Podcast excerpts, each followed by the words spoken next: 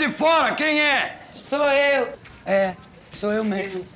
Ouvi dizer que o senhor tá precisando de ajudante. Por quê? Vocês querem ajudar, é? Sim. Pois, pode ajudar. Ajuda e dinheiro são duas coisas que não se enjeitam. Quanto senhor paga? Eu estou fazendo o favor de deixar você me ajudar. Você quer mais o quê? Não disse que você tinha cara de besta? Você tá parado, é?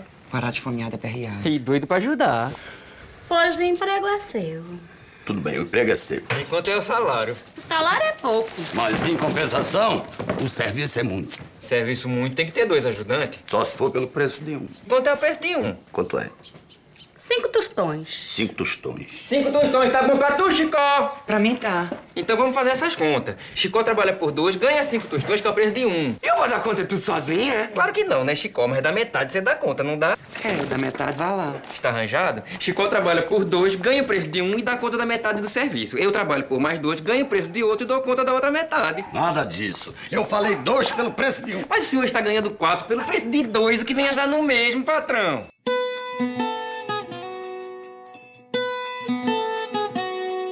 Sejam bem-vindas e bem-vindos à segunda parte do Budejo Especial O Alto da Compadecida.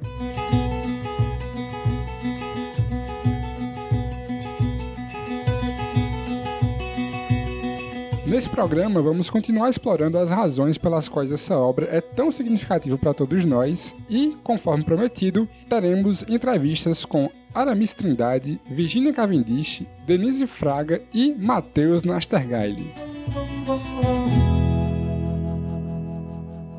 A gente recebeu muitas respostas, muitos feedbacks sobre o programa anterior. E em quase todos eles, vocês compartilharam a emoção de relembrar algumas cenas e a forma como a minissérie, o filme, despertam memórias afetivas e gostosas na gente. Por isso, para permear esse episódio, Pedro convidou dois ouvintes e amigos nossos, é o Ivan e o Gabriel, para bodejarem um pouco mais sobre o que representa para nós o Alto da Compadecida e todo esse universo. Vamos ouvir.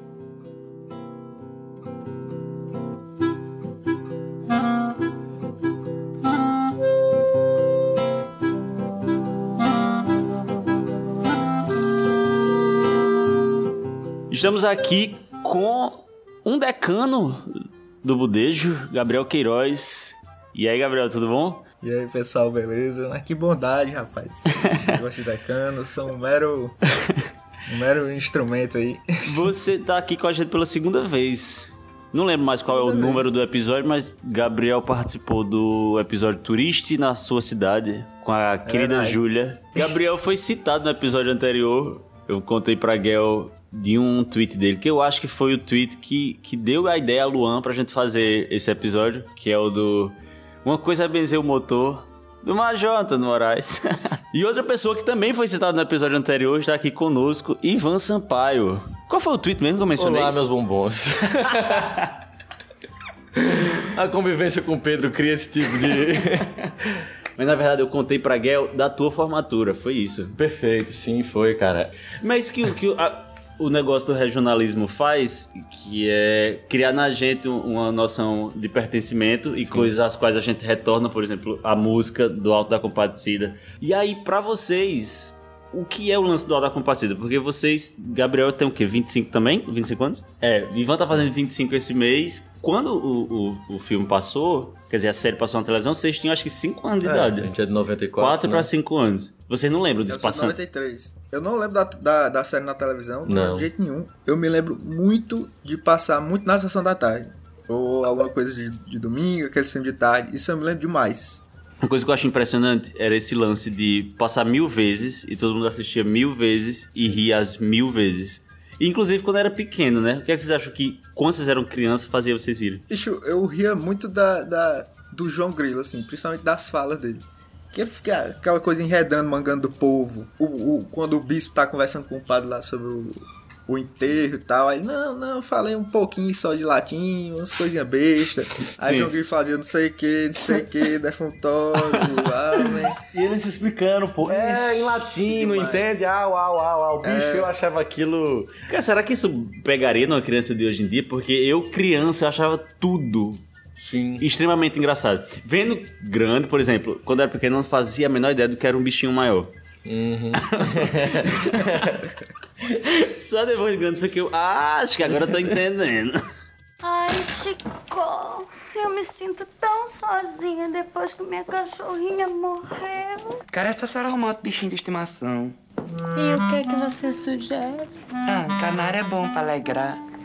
Eu quero um bichinho maior, que minha solidão é muito grande. Uma lebre, um preá, Maior, ah, um cachorro, um cabrito. maior, maior.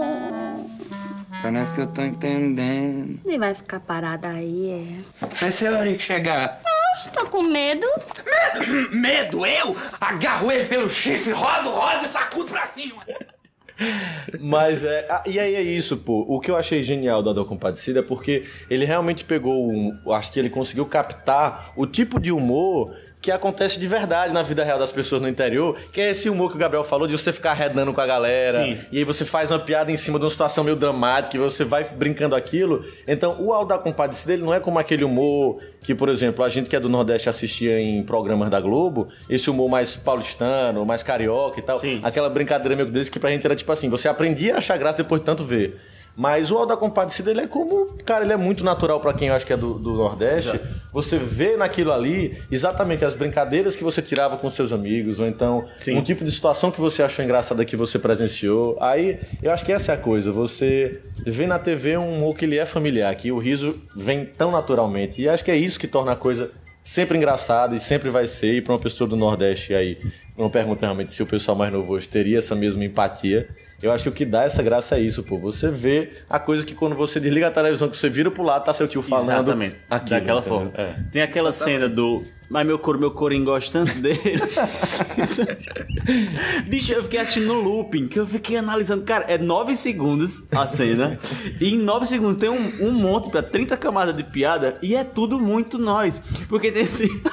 O lamento dele, né? Que até pra gente se lamentar, a gente faz uma piada. Sim, então Tudo, macho! Até pra, tipo assim, você tá morrendo e tá mangando de si mesmo.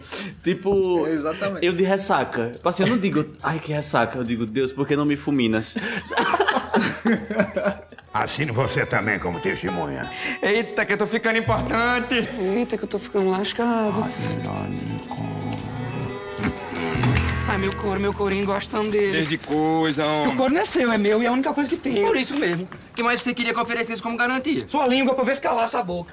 Tá vendo? A sequência de piada, e pra completar, ele ainda tem essa resposta na ponta da língua, que eu acho que é isso que é muito nosso. Sim. É tipo, você tá brigando com uma pessoa, e a resposta que você dá já é engraçada, tipo, eu ia arrendar o quê? Essa tua língua pra ver se cala essa boca. E ele ainda dá uma risadinha assim.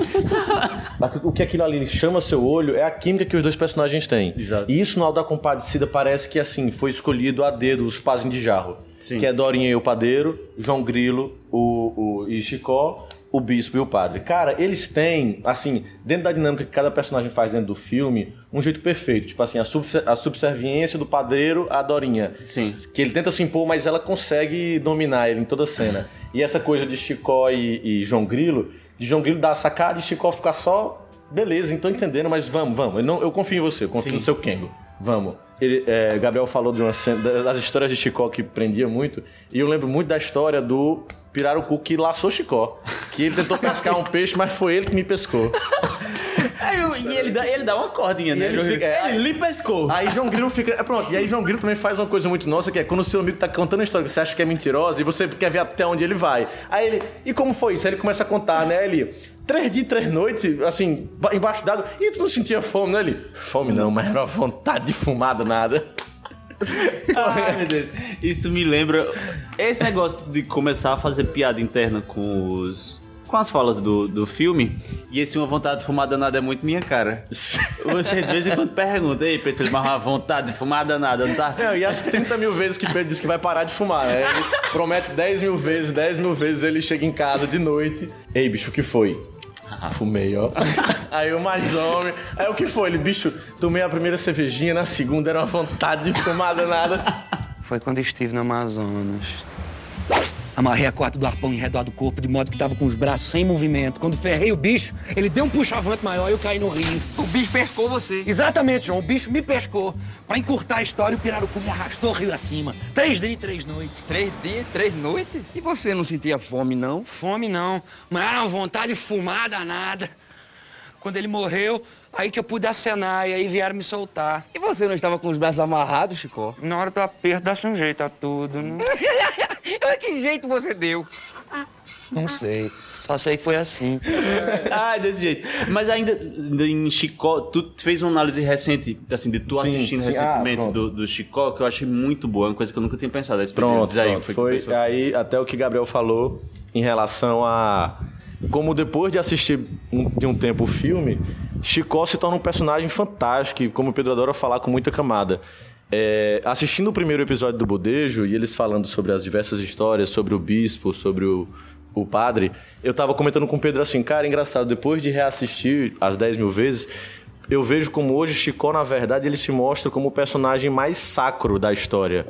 É, você tem um padre, que é o padre da cidade, você tem um bispo, que é um representante absurdo, mas durante a história inteira, o único personagem que não se dobrou por dinheiro foi Chicó. É, cara, a troco de uma promessa que ele fez pra Santa, de que ele não se deitaria mais com mulher nenhuma, ele se recusou, ele preferiu correr o risco de perder uma tira de couro das costas dele do que se dobrar a uma promessa que ele fez com a Santa. E aí ele diz: Não, não, não, não posso de- deitar com Dorinha porque eu prometi pra Santa que ia fazer isso. E aí João Grilo até tenta fazer aquela argumentação que a gente adora fazer: Não, pô, tu faz e depois tu se acerta ele. Quer? Eu que vou ficar feio com a Santa? Tu é doido, né? Então você vê que, tipo assim, enquanto, o- enquanto tem uma cena do padre e o bispo, eles usando ditos da igreja e as normas da igreja para tentar dividir dinheiro a seu favor, Chicó tem uma promessa de salvar o próprio couro dele se ele desfazer uma simples promessa que ele fez. E ele não se dobra a isso.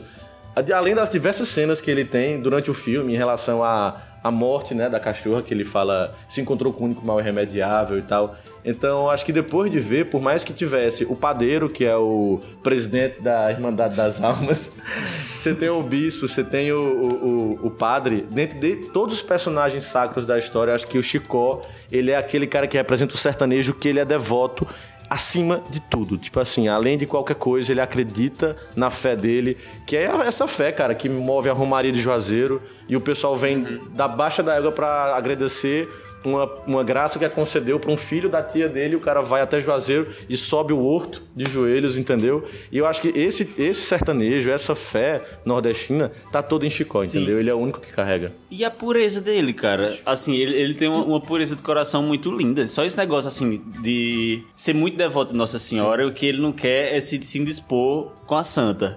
Que é uma coisa assim, que ele não tá vendo. A tira de couro tá no corpo dele. Nossa Senhora ele não tá vendo, tá só dentro do coração dele. Isso, é, é uma- assim, tem muitas coisas que movem a trama. Uma delas é essa merda dessa promessa que ele faz a Nossa Senhora, porque se ele se É. deitasse com, com, com Dorinha, com Dorinha teria resolvido tudo. E ele fica perdendo dinheiro até o fim. No final, ele ainda dá o dinheiro depois que o que, que Chico. Porque, é, no final tem a morte do. João Grilo ressuscita. Depois João Grilo ressuscita, Por causa da, do, da ressurreição de João Grilo. Mas é foda isso ter percebido que a própria igreja. Se dobra ao dinheiro, né? Exato. Os do- o padre e o bispo, que sabem exatamente o que é que tem na Bíblia, né? Que acho que Chico era analfabeto, nem a Bíblia, ele, ele tinha lido. Eles que sabem o que tem na Bíblia. O que ele sabia era do papagaio, né? Que tinha ensinado pra ele. Diz, Código Gabriel. canônico, artigo 304, letra isso. K, parágrafo D.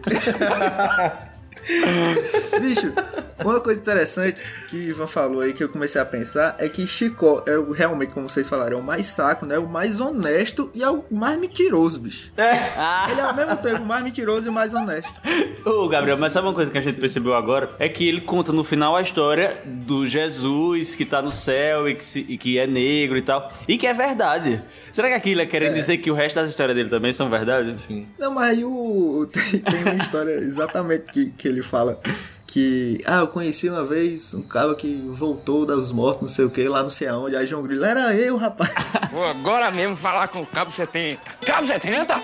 Quer me ajudar, me desgraçar? Cabo 70 é louco pela Rosinha, se descobre que eu tô me engraçando pro lado dela, ele me mata. E Vicentão também. Poxa, e você vai morrer duas vezes, é? Por que não? Eu conheço um sujeito gravatar que ressuscitou de susto quando os cagaceiros apareceram. Esse besta, homem. Esqueceu que isso aconteceu foi comigo, aqui mesmo, em Itaperoá, e que eu tava fingindo de morto. Eu quero ver eu me fingir de vivo quando esses fera me matar. Com o plano que eu tenho aqui no Kengo, você bota os dois pra correr e de sobra ainda casa com Rosinha. Bicho, e sobre as piadas internas, é, teve a que eu mais me abri, que é uma que liga vocês dois. É que eu aqui em Fortaleza, nessa dia, eu vou parar de beber, não vou parar de beber, aí quando dá vontade de beber, é beber até se lascar. Aí eu comecei a dizer, Ivan, vamos beber pra virar bicho. Aí comecei com esse negócio de virar bicho. Vamos virar bicho hoje? Aí quando a gente desistiu de virar bicho na metade da noite, a gente disse, não, mas vamos virar um bicho pequeno. Um bichinho, um pet. um pet, aí começou com essa história de pet. Aí Gabriel veio pra Fortaleza. Aí eu disse, Gabriel, mas vamos beber, vamos beber bem muito. Vamos virar um bicho, mas Gabriel bebe pouco, não aguenta beber muito. Eu disse, mas vamos, assim, sem muita responsabilidade, vamos virar um bichinho pequeno. Aí Gabriel só respondeu uma lebre, um pré-ar. Naquele momento eu decidi amar esse homem pro resto da minha vida. Macho, Até hoje, cara, eu printei na hora mandando pra Ivan. Macho, olha isso, genial. Até hoje a gente fica com isso. de Uma lebre, um Não, virou, virou nossa, nossa escala é, mu- mundial de crescimento, né? Exato. Exatamente. Mas vamos fazer tal coisa? Não. Vamos fazer mais. Uma lebre, um pré-ar. Canário é bom pra alegrar. Canário. Oh, meu Deus, é, é muito boa essa cena, cara. Assim, só abrindo parênteses nessa cena. Eu acho que ela é uma das melhores de, de Dorinha, porque é- ela se desdobra de um jeito, macho. Ela é muito safa, muito sacana. Como é que pode? Bicho, e, e todo mundo é, sabe, todo mundo fala no filme das espertezas de John Grilo e tal, mas, é por, mas Dorinha, bicho. Sim. Ela era a mais inteligente ali de todos, porque nunca dava errado.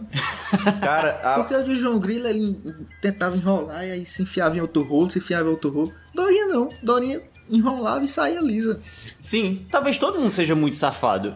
E menos, menos Chicó, porque todo mundo tá querendo se aproveitar de todo mundo. O, o Major Antônio Moraes, por exemplo, que é um psicopata.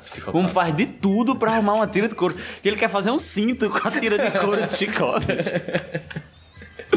o padre o bispo nem se fala. E aí, Dorinha, eu, eu acho que outra coisa que marca muito quem é personagem dela e que eu amo é quando João Grilo vai anunciar que a cachorra morreu. Eu tenho uma notícia muito triste pra lhe dar sobre um ente muito querido seu. Eu quero mais é que Eurico se dane.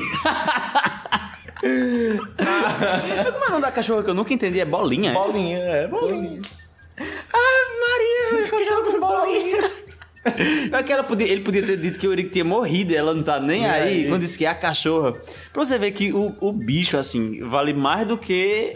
Vale mais do que os empregados dela, né? Que ela não tá nem Sim, aí. a- a- pela própria alimentação que ela dá pra cada um, né? E vale mais do que o, o, o marido dela. Mas do, é, do que é de Dorinha, pra gente ficar em Dorinha agora, o que é nela que vocês mais gostam? Assim, de fala e de momentos dela. Bicho, o que eu gosto mais dela é que ela pega exatamente o que foi feito contra ela e ela faz uma reviravolta e sempre ela fala exatamente as mesmas falas pra quebrar as pernas do, do Ori. Como, por exemplo, se jogar na cacimba. Se jogar da... Ah, essa cena é incrível, né, jogar cara? na Essa é a melhor. Que aí ela volta, entra dentro da casa, aí ele vai chegando e aí ele re- ela repete o discurso que ele fez. Cara, e aí... E ainda dá um jeito de chegar ao padre. Adeus, Eurico! Meu único amor! Dorinha, minha filha! Não faça uma coisa dessa que eu sou doido por ti! Abre essa porta, Dora! Isso é hora de chegar numa casa de respeito. Aqui você não entra mais nem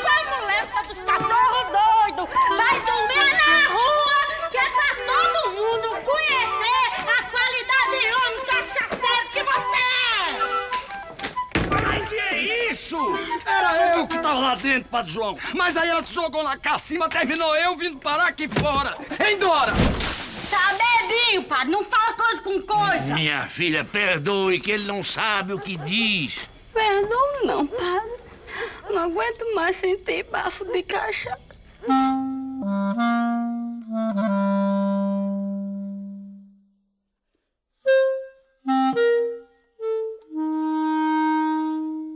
É, de- só te explicar, isso é para um podcast aqui do, do Cariri, no interior do Ceará, que é voltado Uhum. para assuntos culturais da região, e aí a gente pensou Uhum. em fazer um, um episódio sobre o Alto da Compadecida, que é um- uma coisa tão icônica para nós nordestinos. Acho que você tem uma dimensão, né, do que, do que é Sim, a sim. série do que é teu personagem. Olha, teve um- uma, uma coisa que eu me lembro muito é que eu li o roteiro na cozinha da minha casa, na mesa da cozinha, e eu ria, eu ria muito lendo o roteiro já. O roteiro é muito bom, é um roteiro muito bem armado. Isso porque a gente fez primeiro a série, né? Depois a série que foi editada como um filme. A- aliás, ver a série também é muito bom. No DVD tem as duas coisas, né? A série e o filme. E eu me lembro que eu ria muito, que eu achei o roteiro muito bom, muito bem armado. Toda a pesquisa que também fizeram, a trança que fizeram de várias histórias também com a obra de Suassuna, né? E, e eu, eu falei, nossa, que bom participar desse projeto já ali no roteiro. Quando a gente começou a ensaiar também, Matheus e Celton, a gente ensaiando, foi uma delícia, assim. E, e o, o- trabalhar com o Guel, o Guel, ele tem uma coisa toda marcadinha, um reloginho, que você vai vendo aquilo funcionar, né? Ele, ele decupa o roteiro todo, né? O, é tudo muito marcado o que, que a gente vai fazer. Então, a gente ir criando junto aquela coreografia também foi muito. E quando eu vi aquilo dar certo, é, quando ficou pronto, né, você vê aquela coisa funcionar tão tão rápida, tão vigorosa, assim, eu foi uma coisa que, que me chamou muita atenção, porque eu sou uma pessoa que eu, que eu quero sempre saber o porquê de cada plano. e eu me lembro que eu falava para o Guel, eu, mas aqui, quantos pães eu já, eu já teria colocado na cesta? Calma, não tem problema. Porque eu sempre fico querendo fiozinho e tal. E o Guel tem uma visão dessa, dessas partes que se unem depois muito grande. E o que eu fico feliz assim, de ver que hoje assim, as pessoas me abordam até hoje na rua, assim, repetindo falas. Eu moro em São Paulo, né? E eu acho que no Brasil inteiro o filme passa muito, né, Pedro? O filme vive passando. Então, e as pessoas eu acho que tem uma coisa da venda dos DVDs que deve ter sido muito grande, porque tem muita gente que já me deu tempo depois da gente ter filmado o DVD para autografar. Deixa a entrega pra depois, Chico. Tem pressa, não. É que o senhor Eurico mandou ir correndo. E você não sabe que eu mando nele? Lá, isso todo mundo sabe. E se ele manda em você? E eu mando nele? Eu mando em você, sabia? Pra mandar que eu tô acostumado. Qualquer coisa. Não sendo pra matar, nem pra roubar, nem pra ofender pai e mãe, nem pra jurar o santo nome de Deus em vão. Você obedece a todos os dez mandamentos, E se a é? senhora mandar, ainda obedece outros 20. E se eu mandar desobedecer? Você desobedece? Um mandamento? Sim. E qual? Não cobiçai a mulher do próximo. Aí uma cena que emociona com certeza todo mundo é aquele julgamento, né? É a parte do filme em que a gente entende as intenções de todos os personagens, inclusive as intenções de Dorinha em fazer o que fazia. E principalmente quando chega Nossa Senhora e nos explica o que é justiça, nos explica o que é a maldade.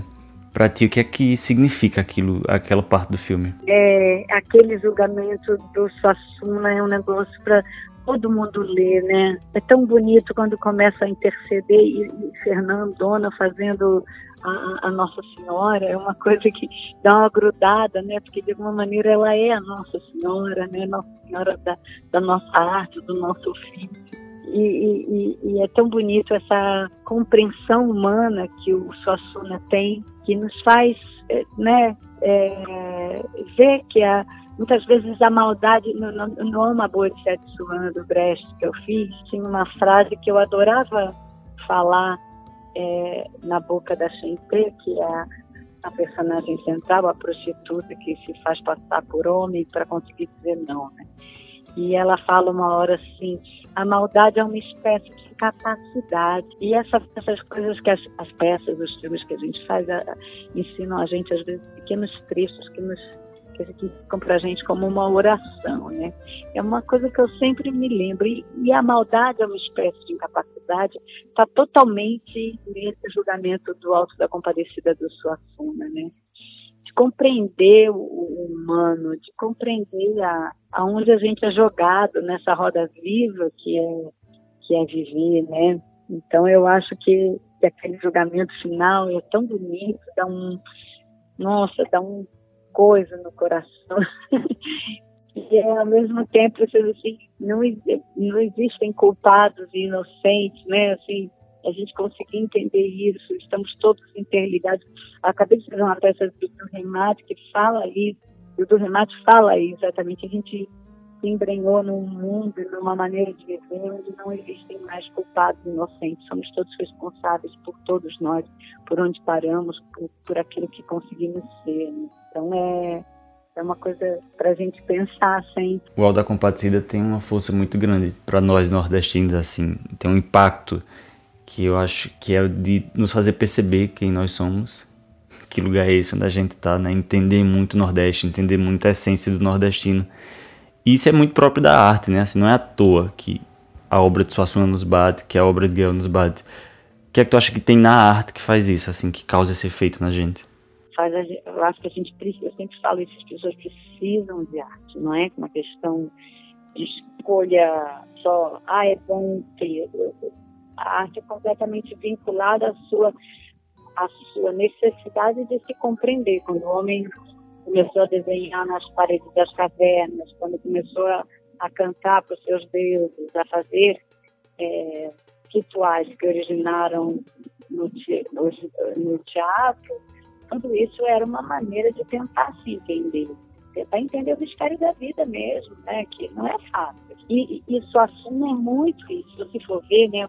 Ele todo, toda a obra dele é completamente ligada ao prazer, né? A você se divertir, né? Essa máxima que o Brecht tem, né? Divertir para comunicar. É uma coisa com a qual eu me identifico muito, que é exatamente isso, você capturar a, a pessoa através do, do, divertimento, do prazer. Aí você diz o que você quer. E o, o, o, o, o, o era um, um cara que o tempo inteiro ligou a obra dele ao prazer ao prazer e ao, ao, ao, à alegria. E, e, o humor, por isso eu acho, o humor é algo muito revolucionário, porque o, o humor faz a gente se olhar de fora, né? Você, para você rir, eu acho que você tem que acionar a, a, o mental, a inteligência, e, portanto, o racional, né? Você não ri de piada que você não entende. Então, você, ao, ao, ao você se olhar de fora, você vê a nossa insignificância, né? Quando nós somos ridículos, né? Um tio meu gravou a série quando ela foi ao ar na Globo, gravou todos os episódios numa fita VHS, é. que ele emprestou a um irmão, que passou uma semana com a fita, e aí deixava uma semana com outro, e aí ia passando de casa em casa. Não. E aí na nossa casa a gente já tinha assistido quando passou na TV, só que aí viciamos, assim que a fita chegou lá em casa, confiscamos, aí não saiu mais de lá. Uhum. E eu e meus irmãos, toda vida que a gente chegava da escola, a gente ia assistir tudo de novo, aprendia as falas e ficava brincando de teatro. Nossa. E aí, detalhe, o nome da minha irmã é Dora. É Dora Helena. Ai, que maravilha. E aí a gente gostava de fazer diversas cenas. Às vezes eu era o Chicó, às vezes era o padre. Ah. Mas o que a gente mais gostava era aquela cena do Abre essa porta, Eurico. Que era um barato. O nome da minha irmã já sendo Dora. Ficava ainda mais divertido. Aí a gente chegava e fazia Abre essa porta, Dora. sim, sim. Ai, que maravilha. Aí a gente juntava um monte de objetos da casa. Aí meu irmão era o Eurico. Começava. Isso é hora de chegar numa casa de respeito. É, ai, eu, eu, você está me dando saudade de ver, é o tempo que eu não vejo, eu estou vou ver de novo. Eu, não, eu tenho sempre a coisa da minha cachorrinha, a minha cachorrinha. É, eu, eu, as pessoas me, me pedem para repetir isso na rua, é muito louco. Tem uma que eu adorava quando eu vi que assim, a vaquinha, que ela fala da vaca que vai sair da igreja, a vaquinha. Adoro que o, o, quem é que manda aqui. quem é que manda aqui. Nossa, hoje, hoje Dorinha seria completamente questionada. Ai, que eu adoro um homem brabo retete. Sacudo, sacudo, sacudo! Então, vem me sacudir um pouquinho, vem meu valentão. Assim? Assim. E agora o que é que eu faço? Quem perguntar isso sou eu. O que é que eu faço? Pode mandar. Eu? É. Fala o que que manda aqui, eu sei falar. Quem manda aqui sou eu! Olha outra vez! Quem manda aqui sou... Eita, que me esqueci que também marquei com o Vicentão! Danosco, a senhora a gente bota e leva chifre ao mesmo tempo. Abre aqui, Dora! Há alguns dias o presidente fez uma fala extremamente xenofóbica e ignorante a respeito do Nordeste, demonstrando completa falta de conhecimento a respeito de quem nós somos e da vastidão da arte, da cultura no Nordeste. No que é que tu pensa sempre que tu lembra do Nordeste, sempre que vem a imagem do Nordeste na tua cabeça? O que é que ela traz? É, eu acho que, enfim, falar das, das barbaridades do nosso presidente eleito, eu, eu, eu ando não querendo nem perder tempo com isso, porque é um absurdo tamanho, né? Uma pessoa de um, de despreparo e, enfim, eu, estamos todos é, impressionados com isso e com a, a desenvoltura do absurdo, né? Mas é, falar do Nordeste é negar a riqueza cultural nordestina, né? O Nordeste pergunta o que que o Nordeste para mim, o Nordeste para mim é, é essa não só que quando você conhece o Nordeste, o, que você encontra de riqueza cultural e todo tudo que o Sul ganha né, vindo do Nordeste, né, tudo, tudo na nossa música, na nossa, no teatro, na nossa, na arte, de uma, a, a importância do Nordeste brasileiro na cultura do país é, é, é imensa, né, no, no, trabalho e força do país também, enfim, então você é, não tem nem, nem não dá nem para gente dar trela para uma coisa dessa, né? então eu amo o Nordeste, eu tenho, eu tenho muita felicidade quando eu vou com o meu teatro para o Nordeste. Eu fico muito feliz cada vez que eu vou. Eu sou muito feliz de ter feito o Alto da Compadecida, que é um filme que representa tanto o Nordeste brasileiro. E, e enfim, eu sou. Eu amo o povo nordestino, eu tenho uma admiração enorme pela, pela força da cultura nordestina, pela pelo quanto, pela sabedoria do povo nordestino, que é um povo que sabe se divertir. É um povo que está meio acima de, de, Não sei, não é só uma questão de saber se divertir, é sabe olhar a vida de cima, sabe olhar a vida enquanto ela passa, né? É uma alma de artista até em quem não é artista, que sabe olhar, analisar as coisas de cima. Eu amo o Nordeste. Eu não tenho nem nem como considerar as, os absurdos falados pelo, pelo nosso presidente eleito, enfim, no nosso não presidente eleito.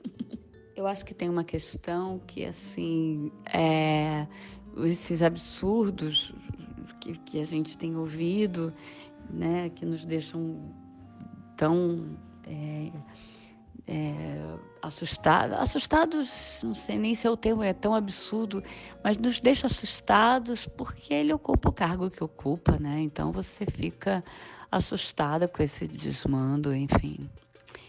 Eu acho que que é isso, não é questão de não se considerar.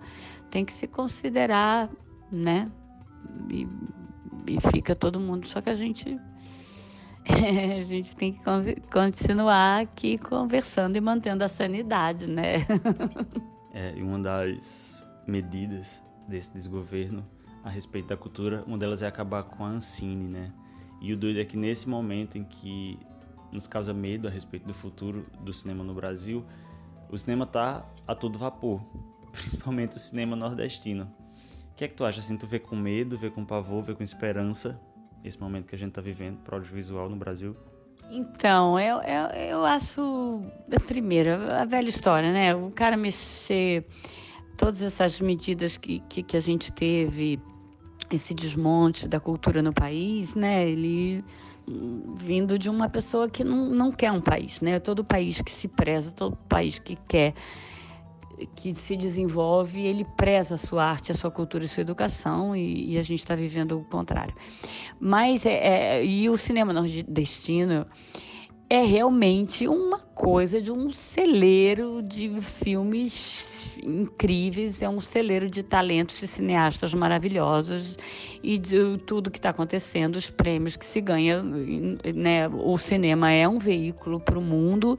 A gente todo não precisa muito a gente perceber isso. Acho que qualquer um percebe isso. O cinema americano ou os Estados Unidos é os Estados Unidos porque o veículo que ele usou para o mundo foi seu cinema, né? Eu, eu, eu acho sempre que você perceber a força que tem você ter um cinema potente, eu acho que a gente mostrou isso muito claramente em muito pouco tempo, se você for ver de cinema, o que a gente filmou desde assim, digamos, do ressurgimento do cinema nacional, o que a gente conseguiu fazer o cinema virar uma potência mesmo e uma indústria e uma coisa que, que emprega muita gente, que faz e que em muitos filmes representando o Brasil fora do país, aqui dentro, é, é, e um respeito muito grande pelo nosso cinema. Quer dizer, eu acho que é um absurdo você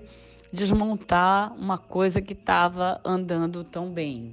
Quanto à importância da arte, eu, eu sempre falo uma pessoa que vive acompanhada da arte, ele é uma pessoa melhor. Você pode pegar uma pessoa que tem o quarto ano primário, a pessoa A e a pessoa B, a pessoa que vai ao cinema, vai ao teatro e lê, ela é uma pessoa muito melhor preparada do que a outra. A arte não só transforma alguém, como ela forma alguém. Né? A arte serve para a gente se reconhecer, desde que o homem é homem. Ele desenha na parede das cavernas para ele tentar entender a condição humana. A arte é, o, é uma, uma coisa que ela existe intrínseca ao humano, é uma tentativa do, do homem se compreender e se, e se entender, se fortalecer, se reconhecer no, no, no seu né, no, no, no seu espelho e na sua ele entender a sua imperfeição, né? A arte o tempo inteiro faz a gente ver como nós somos ridículos e quais são as alternativas para a gente seguir. Então, é, sem dúvida nenhuma, que o país que se preza, o povo que se preza, cuida da sua arte. Muitíssimo obrigado, viu, por, por aceitar participar. Imagina, que bom saber que você está fazendo arte aí no Cariri.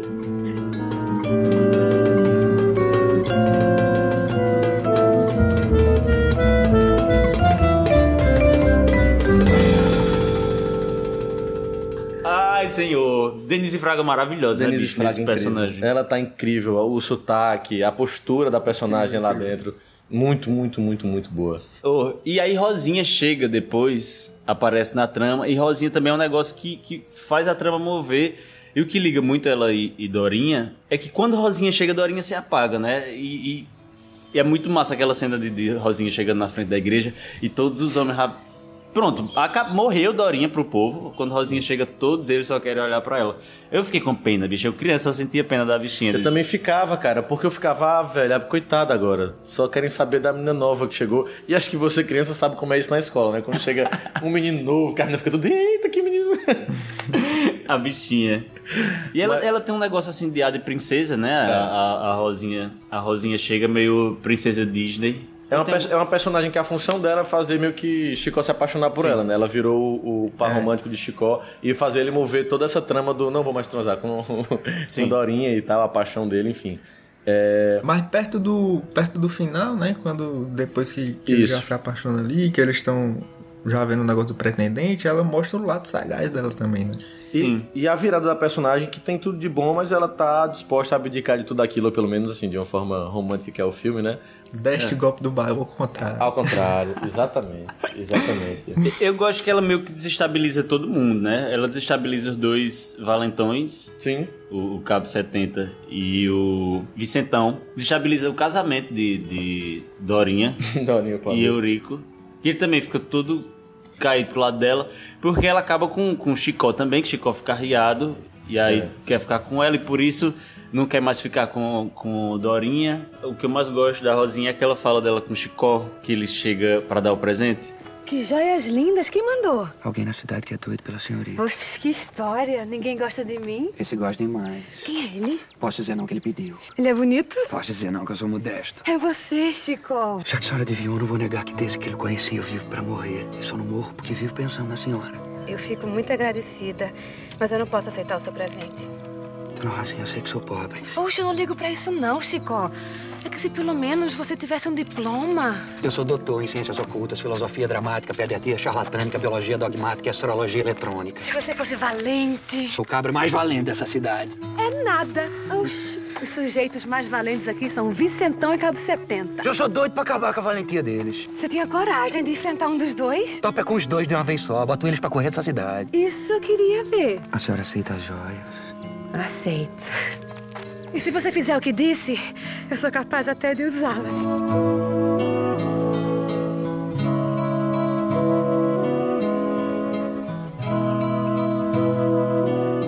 A gente pode falar um pouquinho sobre o filme do Alto da Compadecida, as memórias afetivas que você tem com o filme, com as gravações, com a série. Você é do Recife, né? Sou, sou do Recife. Recife, né? Mas já morei mais tempo no Rio do que em Recife. Uhum. E agora estou morando em São Paulo. É, porque uma das questões que, assim, me chama muita atenção, acho que de todo mundo que assiste o filme, é a questão do sotaque, né? Você sabe que eu já estava no Rio há um tempinho e eu tive que fazer Uhum. um de aula de prosódia para voltar umas coisinhas que eu tinha perdido, assim. Mas foi Sério? coisa, na verdade. É, tipo, um casamento, fazia um, um- uma volta que não tem, sabe, assim. Uhum. Mas foi, o João Falcão foi, tu tá nessa parte aqui que você tá fazendo, você tá, você tá meio cariocando, assim. Muito. Vou pegando, né? Então, ah, eu tive que me atentar a certas falas, assim, poucas, mas no geral eu falo pernambucano, se precisar falar, eu falo, porque realmente essa coisa de morar no Rio, morar no Recife, morar agora em São Paulo, você vai mesmo dando uma misturada geral no sotaque. Uhum. Mas assim, mas foi fácil, realmente. No, no, no- sentido geral, foi mais fácil. Eu às vezes fico com medo de ficar exagerado, assim, porque o sotaque de Nordeste é- normalmente é muito mal feito, né? Muito caricato demais. Sim, isso. Mas 90% dos trabalhos que você vê, você fala, ai meu Deus do céu. E é uma coisa que gera assim, uma identificação muito grande, né, da gente com o filme.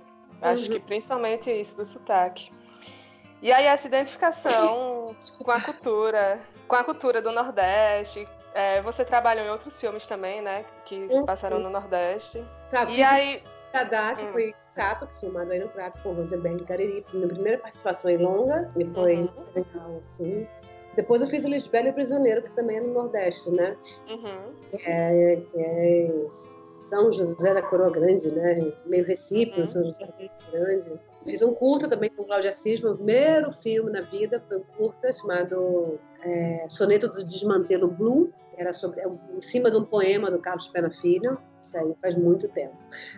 E, e para ti, é, trabalhar nesses filmes que tem uma identidade com o Nordeste, tem algum diferencial para ti?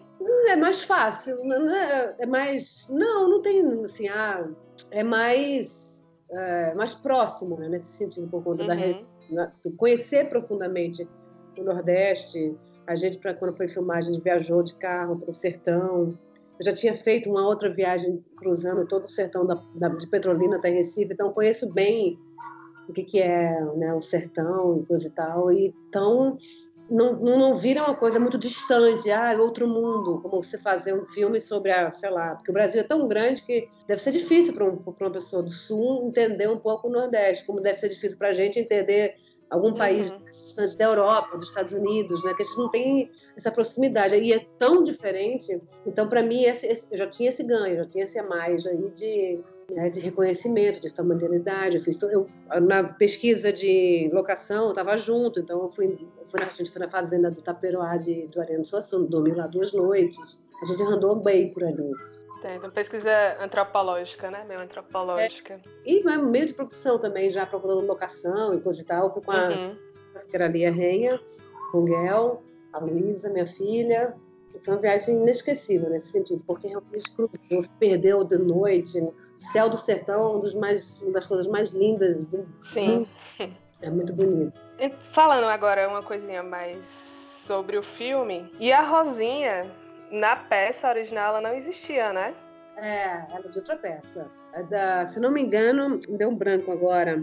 Na pesquisa que eu fiz, diz que, que é de tortura de um coração, que a Rosinha, na verdade, o personagem Rosinha era de um moço doente, que era filho do Major, mas que, na verdade, a personagem mesmo da Rosinha foi inspirada na personagem Marieta, que era disputada por quatro rapazes. É, foi tudo, jogou tudo no liquidificador e mexeu, né? É. Ficou muito bom, né?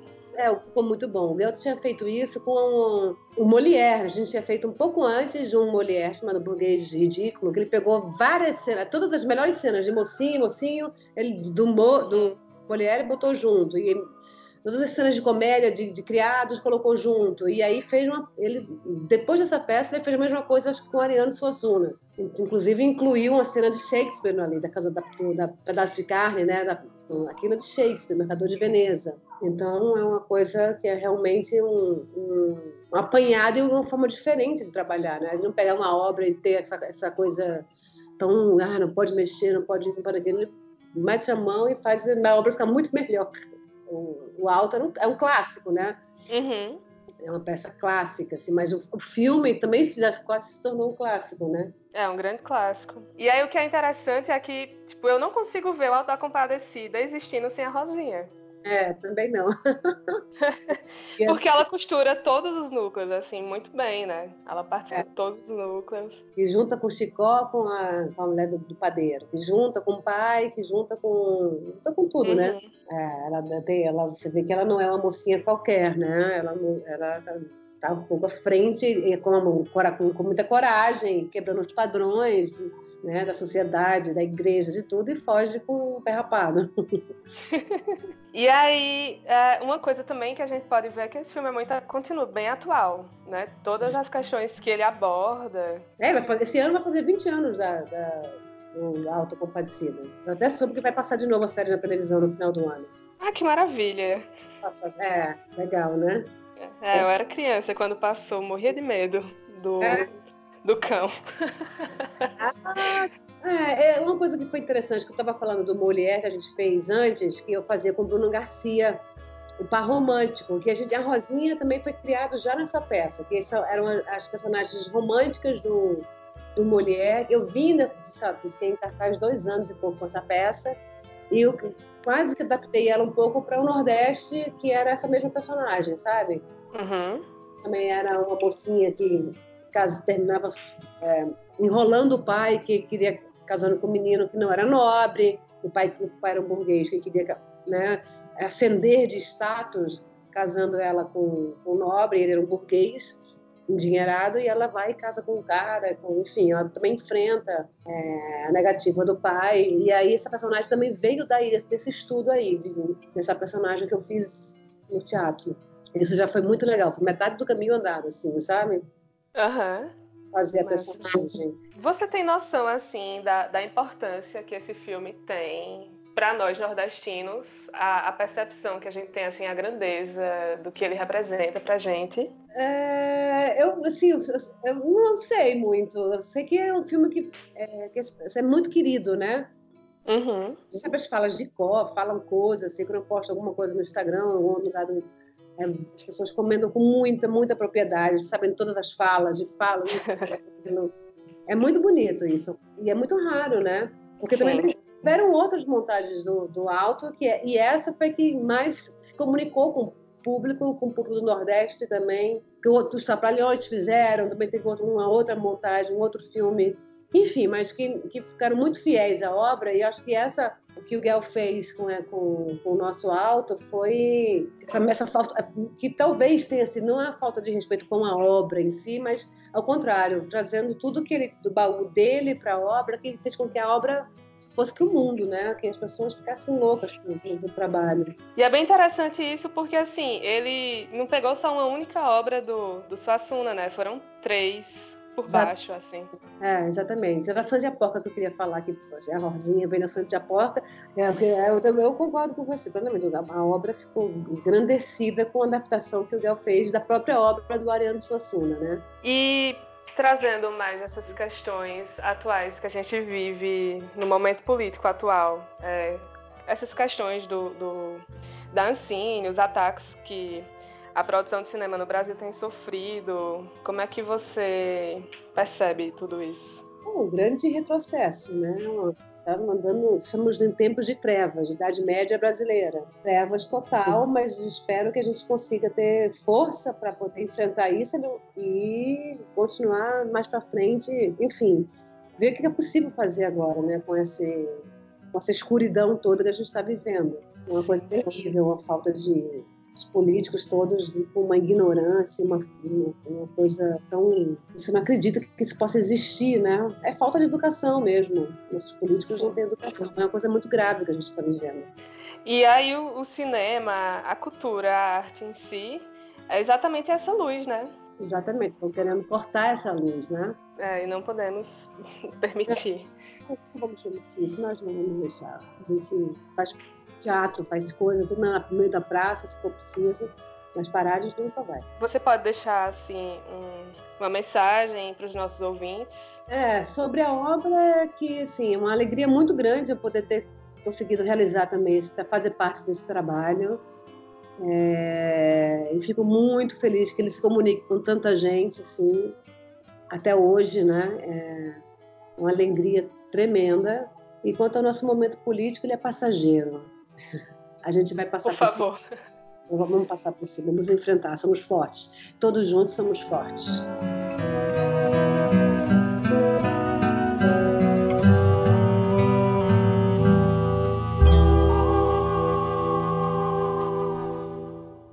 A gente estava assistindo agora é, aquela cena maravilhosa do Cabo 70 em que o Chico João Grilo chega ele tinha dado já, né, o broche que ele queria que João Guilherme entregasse, depois de toda a negociação que rolou. E aí João Guilherme chega como se nada tivesse acontecido, né? E ele é ansiosíssimo, cara. Ele, e aí, João Guilherme, como é que foi? Ele, o quê? Ele, ora, homem, não se faça desentendido, não. Ele, poxa.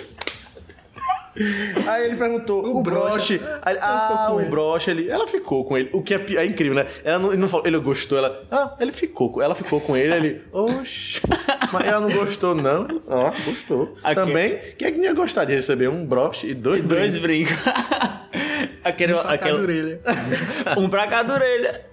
Eu acho aquela melhor cena do Cabo 70, porque ele tem altos picos de emoção, né? De chorar é. e de ficar brabo. É. E, e, de ficar super empolgado, porque pintando o cabelo, né? Botando brilhantina no cabelo pra sair. O perfume todinho. Ai, senhor. E ele, ele e o Vicentão, eles são a, aquela representação do, do macho, né? Do, do Cabo do Sertão, que é bruto, o, o, extremo oposto do, do, do, Pega pra capar, né? Sim. E eles são dois frouxos, na verdade. Exato. E, e, as duas representações, né? Tanto o cara que usa autoridade em nome daquilo, que é o Cabo 70, né? Que se usa do uniforme para falar. Tanto que aí, incrível, porque ele é bem esguio, na verdade, o Cabo 70 maguinho e tal. Vicentão não, ele já é mais por tudo, né? E aí o Cabo 70 ele meio que atrás do uniforme, fica todo valente, né? E o Vicentão não, o Vicentão já é aquele cara assim, totalmente destemido e absolutamente machão e tal. Acho que eles fazem totalmente a representação dos dois tipos de. Sim. Caba valente, que tinha pra caramba. é aquele que arruma confusão e o policial que chega para desmanchar. Isso. Aí, quando o Cabo 70 aparece, o Vicente ainda fala: Como é que um cabo precisa de uma farda para dizer que é homem? É. E é. genial, genial, genial.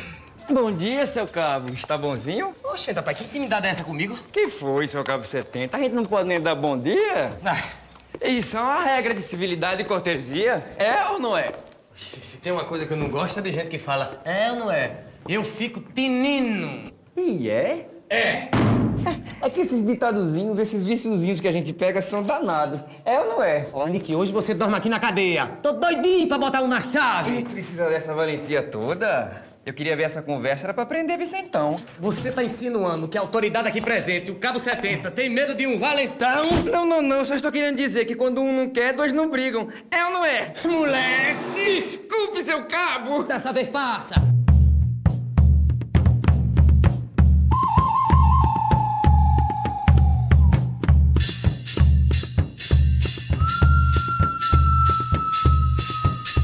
É, a primeira pergunta que eu vou fazer é relacionada justamente às memórias afetivas do filme, né, e da série, que era uma série, virou um filme, Alto da Compadecida. Então eu queria te perguntar como foi trabalhar na série, como foi trabalhar no filme, é, em relação as, duração, as durações das gravações, a fazer Uhum. o papel do Capo 70, que é um papel que até hoje é muito rememorado pelas pessoas, mesmo não sendo o protagonista, mas todas as pessoas Uhum. lembram das falas, está muito na memória afetiva das pessoas também. Então, como foi fazer parte da gravação do Alta Compadecida?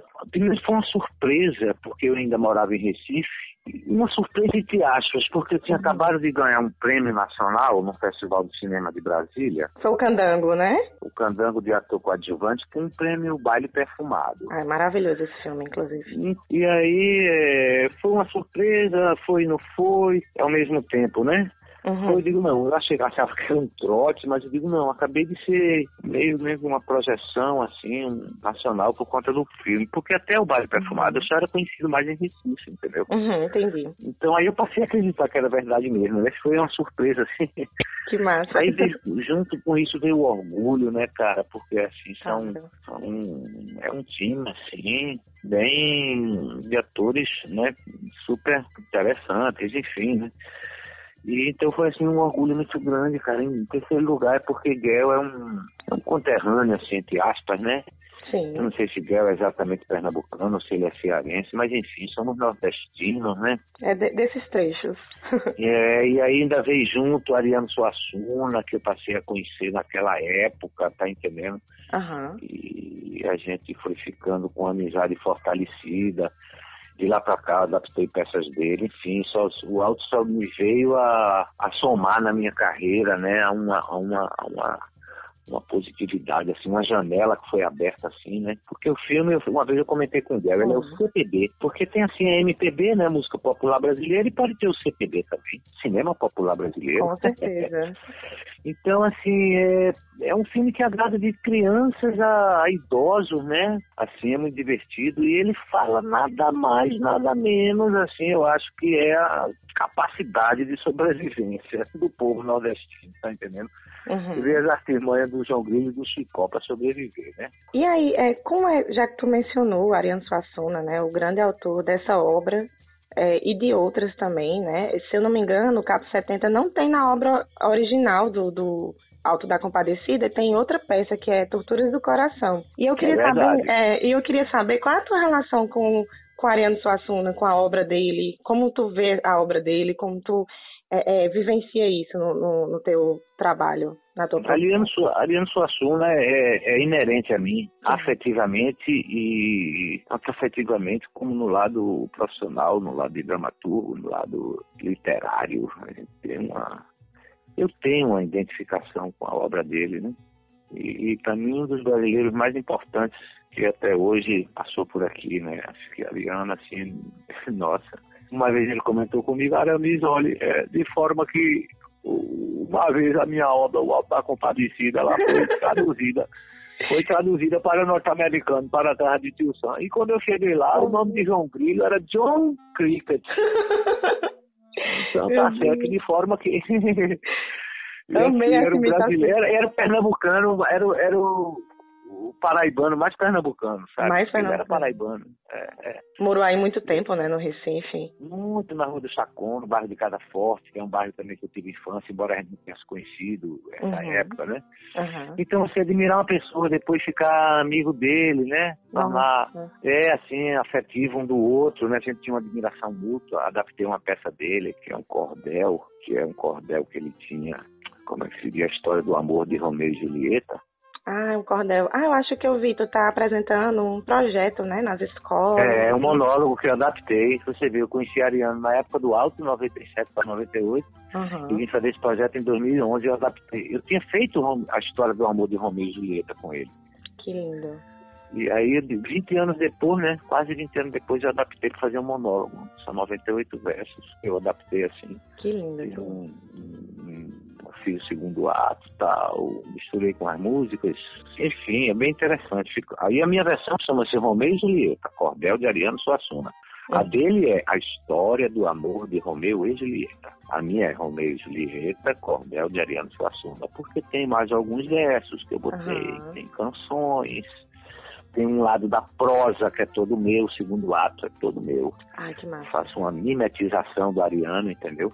Aham. Então essa, essa mimetização aproxima, aproximou mais ainda. Ele mesmo dizia pra mim, Aramis, olha, você está melhor de mim do que eu mesmo. Ele falava isso, cara. Maravilha, que maravilha. Maravilha, bicho. Deve ter uma honra cara. imensa, Aramis. Nossa, e agora eu fiz um filme da, da TV Globo, do Cine Group, que chama O Riso do Ariano. Não sei se você tá Nossa. sabendo, é meio que o Alto da Compadecida 2, entendeu? Tenho certeza que vai ter, alcançar enorme sucesso, assim como o Alto da Compadecida. Eu acho, é, é meio que o Alto 2, assim, não seria exatamente, mas porque possui cinco histórias, feito alto, Uhum. né? eram cinco esquetes. Enfim, então são cinco, seis esquetes adaptados, assim, vai ficar muito interessante, já tá filmado, só falta não sei se entra esse ano ou se no Aham. próximo, né? Vamos ver. Mas Que tá bacana, é. Pois já estamos É. esperando. Aramis, tá é, eu que- também queria perguntar para tu um pouco sobre essa identificação cultural de você como artista com o Nordeste, né? Eu sei que você já trabalhou em incontáveis filmes, séries, novelas, peças, né? Incontáveis mesmo, porque Uhum. sempre que eu vejo uma obra é, que tem você no meio, digo assim, essa obra é boa, com certeza eu sou uma grande fã. Ô, cara, certo? que isso, Digo logo. obrigado. Eu fazendo um balanço aqui no meu currículo com minha esposa. Aham. Deu é, 65 filmes, são 25 Nossa. curtas e 40 longas. Né? Isso é uma obra São muito 12 novelas e 31 séries, quer dizer, são mais de 140 produtos, né? Não, e você é muito visto, né? Muito visto por todos É, eu nós. porque comecei você tá cedo, em novelas. 78. É, eu, como eu não fiz faculdade, Uhum. então esses quatro anos eu, eu, eu fazia três, quatro peças por ano, quer dizer, só aí foram mais de 12 em quatro anos. Eu aprendi fazendo, né? Sou meio autodidata. Eu passei, eu passei para educação artística, mas cursei um ano só, entendeu? Aham. Na UFPE, porque eu não queria um curso de licenciatura, eu não queria ser professor de arte, eu queria ser ator, só que na minha época não tinha curso de ator. Aham. Então eu aprendi fazendo e lendo. Que, que é a melhor forma, fazendo, né? Lendo, fazendo e lendo.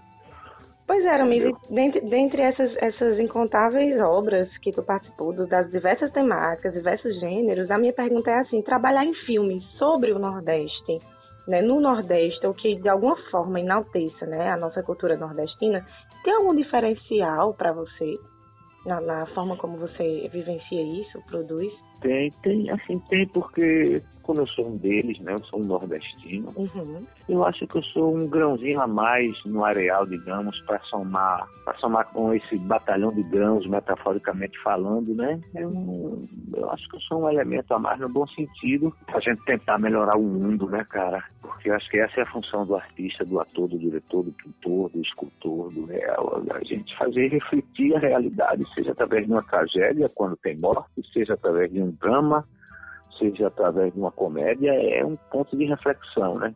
Eu acho que o artista, eu acho que a gente trabalha, a missão da gente é inclusive essa, de a partir de uma reflexão você tentar melhorar o mundo, né? Com certeza. Com E, experiências, um filme conta a experiência de um autor, de, de, né, ou de vários autores, às vezes é mais de uma pessoa que escreve um roteiro, ou de uma viagem, ou de uma experiência que teve, às vezes é baseado numa coisa real, quer dizer. Uhum. Então, assim, vai nos ensinando a viver, digamos assim, né? Vai aprimorando essa vida que é danada, né? Demais. E, e, assim, eu acho que o fato de você ser do Nordeste, assim, tô colocando um pouco minha opinião aqui, mas é, eu acho que você ser do Nordeste, e essa fala e essa voz faz com que a gente se identifique muito com o personagem, né? Porque é de uma naturalidade, é de, uma, Aham. de, uma, assim, de um controle, de uma, e de uma Que arte bom, que cara. eu, eu, assim, eu Obrigado. lembro de, uma- de um papel seu em, em é, Árido Movie, que eu achei muito Certo. forte, sabe? Assim, o Márcio lembro- Drake, né? O Márcio Drake. e, e- e- da forma como você falava, assim, era mesmo que eu tá ali, entendeu? Assim, é, é Aham. porque assim, a forma como aqui no Nordeste a gente fala mesmo. Eu sou de Que Juazeiro. ver isso. Pode crer, às vezes você pega alguns atores com sotaque quando vai fazer nordestino, meio plastificado, né, Exato, assim. exato. No, no alto, a gente não sente muito isso. A gente sente é, que todos vocês é, têm uma, uma, uma, uma fala muito boa, né? Mas o que eu massa. tô querendo dizer é que o Cabo 70, mesmo ele não aparecendo em todas as partes, porque ele não era um dos protagonistas, ele tem uma, uma, uma repercussão e todo mundo sabe as falas, entendeu? Do Cabo Que 70. massa. Eu, por exemplo, Que sou uma delas que usa muito aquela do ordenado do mês quase todo. É o ordenado do mês quase todo. É, João, olha, você sabe que eu lhe tenho muita amizade, não é? Menino, olha como isso mudou. É, seu cabo, eu sei que o senhor é doido por mim. É ou não é? Sou sim, João. E você podia me ajudar. É só dizer o que quiser. Eu queria que você entregasse um broche pra Rosinha. E diga a ela que foi eu que dei. Passa o bicho pra cá. Meu Deus, que broche lindo! O ordenado do mês quase todo. Vou logo falando. Então, assim, eu acho, eu acho a tua atuação, assim, em filmes do Nordeste muito, muito boa, muito espetacular. massa. Qual é a tua cidade de vocês aí no A gente é do Juazeiro, do Padre Cícero. Somos do É, Juazeiro né? do Padre Cícero, isso. Porra, Você conhece? Podia armar, podia armar, não, podia armar depois com a minha esposa, que ela é produtora desse meu monólogo, eu ir pra ir com a minha peça, cara. Pois venha. Por favor, venha que a gente precisa vivenciar essa cultura. Não é? Com certeza. Você tem que depois me passar o telefone de um, um produtor local aí, entendeu? Pronto, a gente passa. Um produtor cultural. Depois se você e o Pedro me passa, que eu bato um papo com ele, minha esposa, pra gente tentar amadurecer isso. Pronto, pois combinadíssimo. A gente precisa ter Oxe. você aqui na nossa terra, viu? Trazer Vamos sua arte. embora. Arruma um contato mesmo de uma pessoa Pronto. e passa eu me entendo com ela. E eu vou fazer um filme que estreia agora em novembro, que eu rodei aí no Ceará, cara. Que eu faço uma trans, eu sou protagonista. Você vê como é difícil, né? Depois de 64 filmes, é o primeiro filme que eu protagonismo. Sério? Sério? É do Glauber Filho, um, Nossa, um diretor de Fortaleza, Glauber Filho. Glauber. E faz muito filme espírita, muito filme. Ah, aí É, tu, tu rodou aqui. Eu rodei aí e fiquei 40 dias, chama-se Bate Coração, E sai quando esse filme? em novembro. A Ah. história de uma trans que, que é do Cariri, vem do Cariri, vai pra Fortaleza tal. Nossa, pá, pá, que pá, pá, pá. massa. Fala de doação de órgãos, que eu não queria contar o filme. Depois você Certo. bota no Google aí, Certo. Bate Coração, de Glauber Filho, vai aparecer alguma informação. Você vai ver a Aramis Trindade de cabo a baixo para uma trans maravilhosa. Que, ah, eu acho que eu vi no teu Instagram algumas fotos. Massa, Sim, muito massa, bom, muito massa, bom. Você tá muito, muito bem caracterizado. Eu gostei muito. Ah, muito massa. bonito. É, pra, pra gente fechar, Amis, assim, eu queria é, fazer uma pergunta assim, fugindo um pouco mais do, do tema do alto, mas ainda sobre audiovisual, eu queria saber um pouco sobre tua, tua opinião, como você vê. é, recentemente a gente é, vivenciou aqui no Brasil alguns ataques à Ancine, né, no sentido do- de filtrar é, um pouco os viés de como os filmes são produzidos, são produzidos, né? E a gente sabe que o audiovisual no Brasil ele gera muito emprego, né? Gera muita renda Uhum. e é uma indústria que se retroalimenta. E eu queria saber Uhum. como tu vê esses recentes ataques à Ancine e a produção do Nossa, a gente tá brasileiro. vivendo um, a gente tá vivendo um retrocesso aí, né? Um, um ministério que foi extinto, que é o da cultura, Sim. ligado a ele de certa forma à ANCINE, né? Que é a agência reguladora aí nacional do cinema, com os repasses, uns repasses travados, né? Que agora é que estão sendo liberados, uma censura que está acontecendo aí, né? Demais. nosso presidente, de certa forma, censurando filmes como o da Bruna Sufistinha, ou dizendo que o dinheiro público não deve ir, né? Isso aí. Onde é que se vai a lei de, de, de- de liberdade de expressão, né? Onde é que, enfim, né? Isso é surreal. Estamos voltando para a Idade Média, caça às bruxas. Tu acha que tem alguma forma de resistir a esses retrocessos e qual forma seria? Resistir sempre, né? Já passamos por tantos retrocessos, né? Uhum.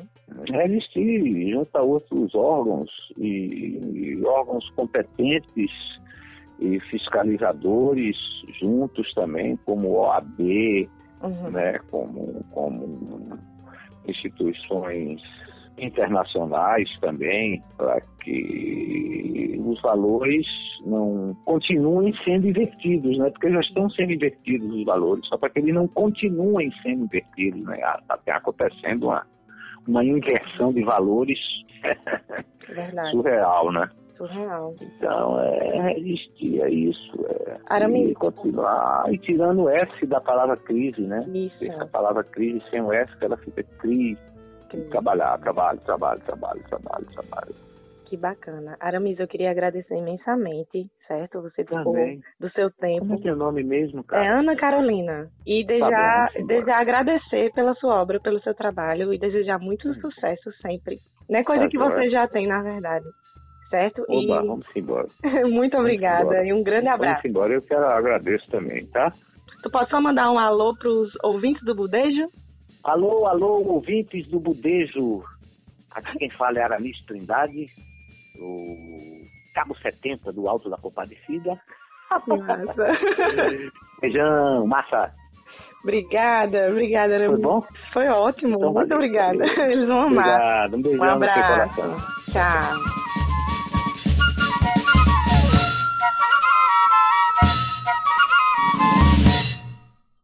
E o grande João Grilo. Eles com certeza, assim, não existiria história, né? Se não, Não. fosse João Grilo. Taperoá ainda estaria parada é, nas traições de Dorinha se não Sim, fosse o João Grilo fazendo sem tudo ninguém, fez, sem cara. ninguém para criar confusão. Cara- tem uma, uma cena que o Chico fala, bicho, uma hora tu ainda se lasca, viu, com essas duas enrascadas, quando ele inventou que a cachorra era do Major Antônio Moraes. Aí ele até disse que gosta, né? Eu faço é gostar. E logo em seguida, Antônio Moraes aparece, aí ele fica, homem, me ajuda. Ele, ah, não, não é você que diz que adora enrascar. Aí ele fala isso, adora uma enrascada. É. a diversão dele, né, bicho? E, é- e é exatamente, cara, assim, o, o- no julgamento que ele faz toda. E é especial essa parte com o João Grilo, porque tenta justificar todo o modo que ele faz e as, as, as peripécias que ele fica arranjando com a galera lá. Que ela fala, ele, ele fala, né? Pô, eu peguei gosto uma hora, eu achava massa enganar a galera, porque ele se via como esperto e falou: meu irmão, essa galera tá na minha mão. Ele via, na, assim, pra João Grilo, a Taperoá tá na mão dele, se liga. Ele vai, vi- ele vai virar aquela cidade assim, de acordo com o que ele quiser, pintar e bordar. Fazer uma cachorra ser enterrada, se for preciso, Sim. entendeu? Em latim. É, fazer Chicó casar com a mulher do. a filha do, do cara mais rico da cidade. Sim. então, assim, é, é o personagem absurdo, absurdo, absurdo. Muito bom, cara. Ele é tipo o cartãozeiro do sertão, anos 30. bicho, quando ele faz de conta que morreu e o padre tá velando ele, ai, bicho, eu morro de rir ele. Senhor, receba João Grilo, perdoe suas sacanagens, suas safadezas, suas mentiradas, suas lorotas. João Grilo abre os olhos assim pra revirar. Mas como é que você encomenda um corpo desse jeito? Suas mentiradas, suas lorotas, suas safadezas. Aí ele sai com ódio. Ah, ah meu pai eterno. Nossa, Maria, põe a alma que é que pena. O que é das falas de João Grilo que mais marcam vocês, assim? Os momentos, de cena que vocês mais gostam? Nossa senhora, é. Acho que a principal é uma das internas nossas, que é pra cachorro, bicho passado Ah, na essa pra mim é. Pra João Grilo. É incrível, é incrível. Acho que, que. Uma cena que, pronto, também quando criança que eu assisti que me angustiava muito era quando ele fala pra Chicó que tá sem ideias, né? Que ele diz que não consegue e tal, e que talvez seja melhor ele se matar. Cara, eu quando era criança, que eu via ele falando na angústia e tal, eu ficava, "Ah, meu Deus, ele tá sem ideia. Assim, e eu ficava louco, porque naquele momento tá no ápice, eu acho, da trama que ele fez, já que ele já tinha embolado todo mundo. E aí eu falei, e agora, bicho? Porque você meio que na história vai vendo ele construir tudo aquilo, você tem certeza que o João Grilo vai arranjar um jeito de fazer aquela parada. E aí é o único momento do filme em que ele meio que, lógico, até enganando Chicó, ele diz que tá sem ideia, você fala. E é, tipo assim, Sim, é o fim da ele, linha. ele é tanto a, a- a engenharia da cidade que você fala, e agora vai acontecer o que nessa cidade se esse homem não tem uma ideia pra safar essa galera, tá ligado? É incrível, cara. João Grilo é o herói, assim, é o herói, É é o herói da história, ele é. Ele é. Macho, É tipo num filme de ação, um Rambo tá sem uma bala na- no revólver. Não é, muito, não é muito coisa, não, porque acho que até com a galinha que ele consegue matar alguém, mas. mas é tipo isso, é quando o mocinho tá amarrado, entendeu? É, é João Grilo sem ideia. Um cara. E é um absurdo, né? A força de um cara que, com a ideia dele, ele só contando uma história aqui, uma ali, uma aqui, aí começa, né? O Sim. todo. Incrível. João Grilo dá um jeito. Aquilo é o cabo mais inteligente que eu conheço e do fundo do quengo dele há de sair uma solução. Sei não, Chico. Espreme, espreme, não sai uma ideiazinha. Não desanime, homem, vai ver fome. É nada. Fome, aperreio. Antigamente isso tudo fazia eu pensar mais rápido. Mas cadê aquele João Grilo, o Kengo mais fino do Nordeste, capaz de fazer dormindo que ninguém faz acordado? Acabou-se. O poço secou, Chicó. Nem uma gota de pensamento, nem um clarão de entendimento. Estou como num quarto sem porta e pra onde quer que eu me vire, dou com as ventas na parede. Franzino, pobre, e agora, burro? O jeito que tem é me matar! Ah, adeus, Chicó! Nunca mais! Vou comer farinha. João, que desgraça é essa? Você não pode morrer no meio dessa história. Pronto, acordei! Um pra morrer, um pra ressuscitar esse. Você ainda não entendeu que isso foi a grande ideia que eu tive?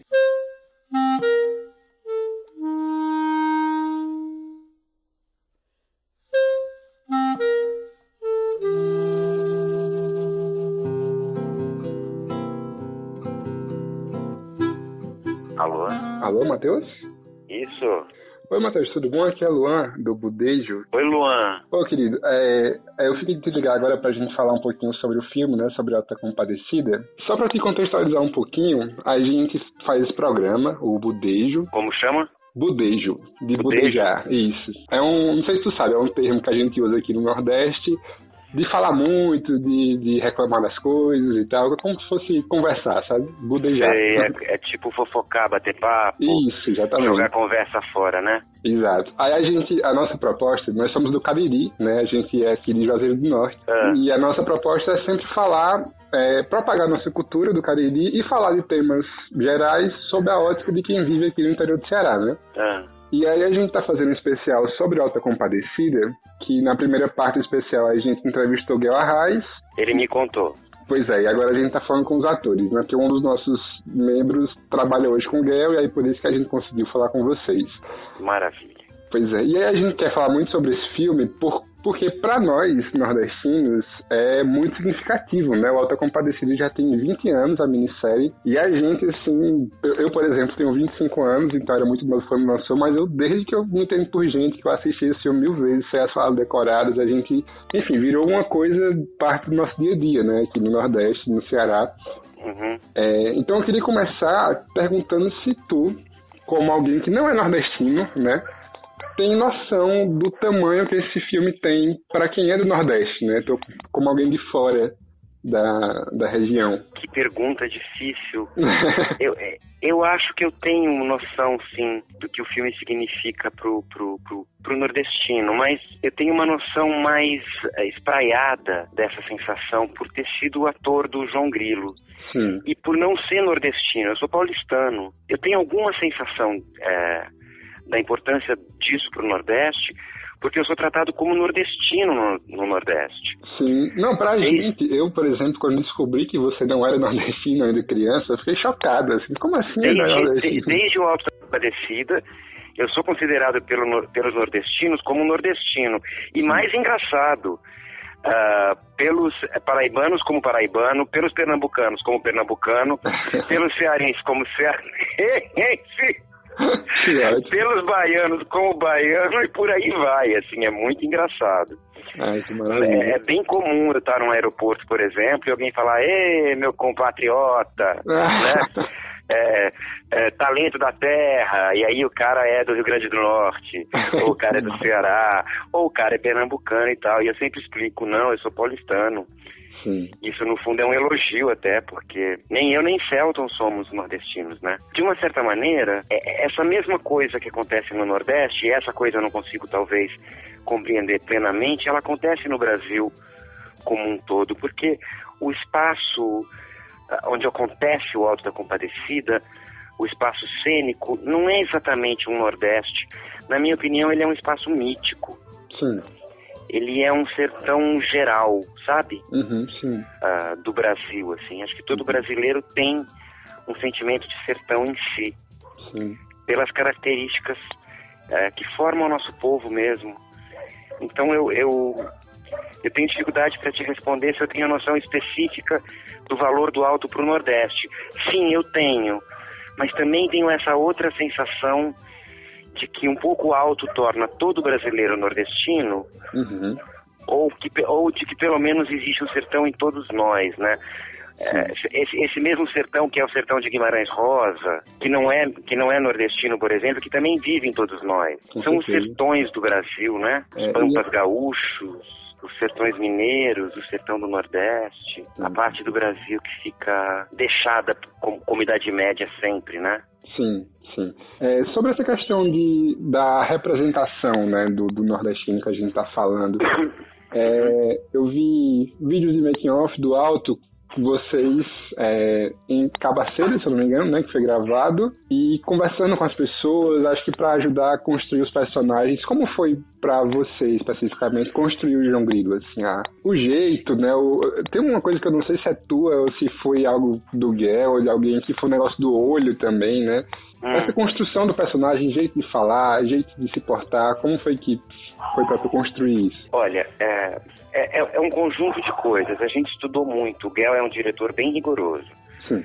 tanto na quantidade de ensaios quanto na quantidade de material eh, literário, teórico, referências ah, literárias, cinematográficas e mesmo estudos que ele te oferece para estudar, caso você queira, sabe? Uhum. Então eu estava muito embasado. Ah, peguei o fio da meada da, da construção desse personagem, que é um arlequim, né? Sim. Ah, e descobri que ele era um personagem antigo, de uma tradição medieval, ah, e fui procurando rastrear esse personagem. Você encontra ele ah, em, em- em- em- histórias contadas já na, na Europa da Idade Média, esse, esse desgraçado esperto, né? Sim. Esse serviçal desgraçado e muito esperto, ah, e portanto engraçado, tem características cômicas, né? Uhum. sobrevive com muita graça à crueldade dos patrões todos, né? Uhum.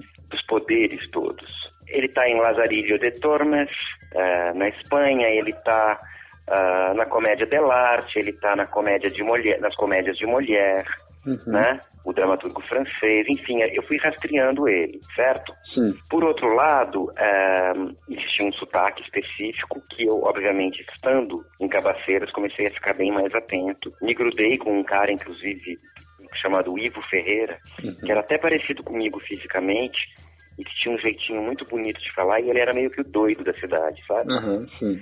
Falava coisas absurdas. Ah, grudei para pegar essa sonoridade, para ficar no bar com ele. Para ficar falando sem parar dessa maneira, para que isso não fosse um problema na hora de filmar, sabe? Uhum, sim. Ah, eu tenho um bom ouvido, eu gosto de fazer isso, eu tenho bastante facilidade para captar a- as minúcias do sotaque, sabe? Sim. É uma coisa que está ligada à, musica, à, à musicalidade mesmo, é minha. E eu também sei que, a- que, que o, o sotaque, a- a- além da região, de- de- denota a paisagem, as características ah, intelectuais, econômicas de um povo, sabe? Sim, com certeza. Ah, até seu credo e sua, e sua raça estão contidos ali. Uhum. Cada sotaque conta muito de um povo. E, e eu sou muito curioso com isso. Mas não de um jeito nerd, não. De um jeito bem natural, curio- uma curiosidade bonita minha de brasileiro, sabe? Uhum, sim. Tenho, tenho um orgulho de, de viver, de ter nascido numa terra vasta. E em São Paulo todos vivem, né? Sim. São Paulo tem o Brasil inteiro reunido ali morando. Então, em São Paulo já eu já fui adquirindo esse, eu já fui adquirindo esse, esse amor pelos sotaques e pelas origens Uhum. das pessoas, sabe? Então teve essas duas coisas, esse estudo, o encontro com, com a cidade mesmo, e no caso específico com o Ivo, que ficou meu amigo, Uhum. Ahn, e, obviamente, a tua criação. Eu achava que ele tinha que falar muito rápido. Era uma coisa que nós concordávamos, eu, Miguel e Felton. Que eles tinham que ser diferentes dos dois palhaços, né? Aham. O Grilo é muito inteligente, ah, então ele era muito young, muito rápido, sabe? Sim. Assexuado, ele nunca fala em sexo. É uma característica dos arlequinos. Sim. Eles não estão ligados no amor, eles estão ligados na, na sobrevivência. Uhum. Ah, e, e eu queria que ele parecesse extremamente inadequado e incapaz. Eu achava que isso seria engraçado. Uhum. Quando ele conseguisse enganar as pessoas, me parece que quanto mais doido ou retardado ou imbecil ele parecesse, melhor era, sabe? Sim, Então entendo. fizemos um trabalho, claro, conjunto de caracterização com a, com a, com a falecida Marlene Moura, que era uma gênia, Uhum. que entortou meus dentinhos, é, com o Cal, o figurinista, que fez aquela roupa de grilo. A gente pensou num- numa roupa meio medieval, mas que tivesse as cores de um grilo. Caramba, que incrível. E eu tinha essa ideia, eu tive essa ideia do Vesgo, que daria essa sensação de alguém que não sabe o que está dizendo, ah, ou que pode não ter, ah, não pode, eh, que, que pode parecer um pouco abobado, sabe? Sim, sim. Mas que não é, é só uma característica física, ou oriunda da falta de nutrição, ou porque não deu para usar óculos quando era criança, enfim, deixaria ele caótico, sabe? Você nunca saberia bem o que, que ele está olhando, entendeu? Caramba, que incrível. E aí essas coisas todas a gente misturou, chacoalhou bem Uhum. e deu no nosso, no nosso João Grilo, que contrastava bem com o Celton, que é um personagem que tem um lado galante, né? Que o Chicó Uhum. do, do, do nosso alto, ele tem, ele tem aventuras amorosas, né? Sim, sim. Ah, e é mais, mais. Ele é mentiroso, ele é um pouco lerdo, preguiçoso e tesudo, né? e o grilo é essa coisa horrorosa, medonha, rápida, Aham. ah, carismática e que sobrevive amoralmente. Num mundo amoral. Sim, É por isso que ele é perdoado, né? No final, a compadecida explica isso até para Jesus. Uhum. Diz: o mundo foi muito amoral com ele e respondeu amoralmente. De- eh, vamos dar mais uma chance a ele, né? É, muito lindo. Então é, é muito difícil te especificar como eu fiz, mas é mais ou menos por aí que eu tô te contando. Sim. Engraçado, né? A gente tá falando sobre essa questão medieval, que é um personagem, né, que vem daí, da, da- dos contos medievais. Mas é engraçado como ele é quase que um retrato do homem nordestino, né? Do sertanejo. Porque ele é esse cara que traduz sofrimento, traduz dificuldades em bom humor, né? E, e isso não é uma, é uma característica do nordestino, mas vem de, de escritas medievais, né? Isso é muito É porque curioso. a- a- eu acho que grande, né? grande parte do Nordeste vive de maneira medieval. É por isso que o grilo tem origem é medieval, mas traduz ainda o homem do sertão. Com certeza. E, e aí eu repito, não só o sertão nordestino, os sertões do Brasil. Sim. Que o Brasil tem essa característica. Você anda 200 quilômetros e você está na Idade Média. Você sai de São Paulo, anda, anda 200 quilômetros e você pode estar na Idade Média, eh, com barragens que, que, que se rompem e destroem uma- tudo, sabe? Com certeza. É, tu falou também sobre o sotaque, né? Pegar o sotaque. A gente nordestina, quando vê filmes, novelas, é, que a gente vê atores que não são nordestinos fazendo sotaque nordestino, pra gente quase sempre é um pouco ofensivo, a gente não gosta, sabe? É quase que uma regra. Mas. Alta Compadecida é uma unanimidade de como é perfeito, assim. A gente, tanto que muita gente, eu incluso, nem sabia que vocês não eram nordestinos, né, por muito tempo. Isso, assim, é um, pra mim, é um dos pontos mais incríveis do que vocês fizeram. Foi porque não é só o sotaque, é o jeito de falar, né? Na nossa, nossa conversa no programa passado, Pedro, que é um amigo da gente, citou um trecho que Chicó fala, que ele manda um hoje fuleiragem. Que é um hoje fuleiragem que é quase como se ele vivesse a vida inteira no Ceará para falar aquele hoje fuleiragem, sabe assim? E é impressionante como a construção de vocês foi perfeita para todo mundo, né? Assim, você, mas o Celton também é incrível o que o Celton faz ali. É, todo mundo, né, no do elenco que não é nordestino, conseguiu incorporar tão bem e eu acho que isso é inacreditável, assim, pra gente ver isso, porque não é comum ver, né? Geralmente fica um- uma coisinha ali que a gente percebe que não é uma pessoa Você tem que, é, é preciso levar em consideração um trabalho como alto, é um trabalho muito parecido com o de cinema, que permite um mergulho profundo, né? Sim, sim, com certeza. Em geral, do que, a- o, que as pessoas criticam é o sotaque de novela, onde as pessoas têm muito pouco tempo para se preparar Uhum. e ficam no Rio de Janeiro gravando como se fosse o Nordeste, Sim. apoiados no, no- no- no- no que conseguirem, né? No que puderem, mediante, mediante o tempo que elas têm para o preparo, sabe? Sim. Eu acho que é muito por, por causa disso que acontece. Esse estranhamento que você falou, sabe? Aham. sim, Mas quando, quando, mas quando o, o, o cinema, quando, quando os atores vão fazer cinema no Nordeste, em, em geral a gente tem tempo para trabalhar os sotaques. Uhum. Eu já fiz personagens gaúchos, paulistas, nordestinos, baianos, que baiano é diferente de, Sim. de pernambucano, né? Sim. É claro que eu não conseguiria traçar uma diferença clara de todos os estados agora, por exemplo, de cara. Uhum. Eu teria que ficar um pouco no lugar para pegar as pequenas variações. Algumas coisas que não são nem racionais. Uhum. E que a musicalidade do local vai te dando para você estar ali, né? Sim, com certeza. Agora, no- é só na locação mesmo que isso é mais possível, sabe? Entendo. Se você estiver numa, no Projac, dentro de um estúdio, gravando 20 cenas por dia, é difícil você dar o sotaque realista, bonito, né? Uhum. Homenagioso. Que eu nem acho que o sotaque do alto é realista, sabe? Ele é homenagioso e todo mundo teve tempo pra, pra hum, saboreá-lo, né? Sim. Foi muito gostoso. E eu, o Celton, a gente estava muito envolvido. Celton e eu, a gente ficou morando lá. Então, os outros personagens todos pegavam também um pouco carona com a gente na prosódia, sabe? A gente ensaiava bastante antes de rodar. Então, ah, a cidade de Cabaceiras é muito pequena. Então, também, você sai do set, vai jantar, você já está no meio de pessoas que falam dessa forma, né? Uhum. Sim. Ah, e, e vamos dar, vamos prestar também homenagem ao Ariano. É tão bem escrito, ah, a peça é tão bem escrita que te ajuda a fazer o sotaque. Uhum. É é- isso é uma verdade, né? Uhum. E, e a Adriana Falcão e o João Falcão, que são os escritores Uhum. da série e do filme, também são nordestinos, ou seja, nossa cama era muito boa, entendeu? Ah, uma parte disso tudo é mérito nosso, eu acho que todos realizaram um trabalho lindo. Me parece que Ariano escreveu uma obra-prima.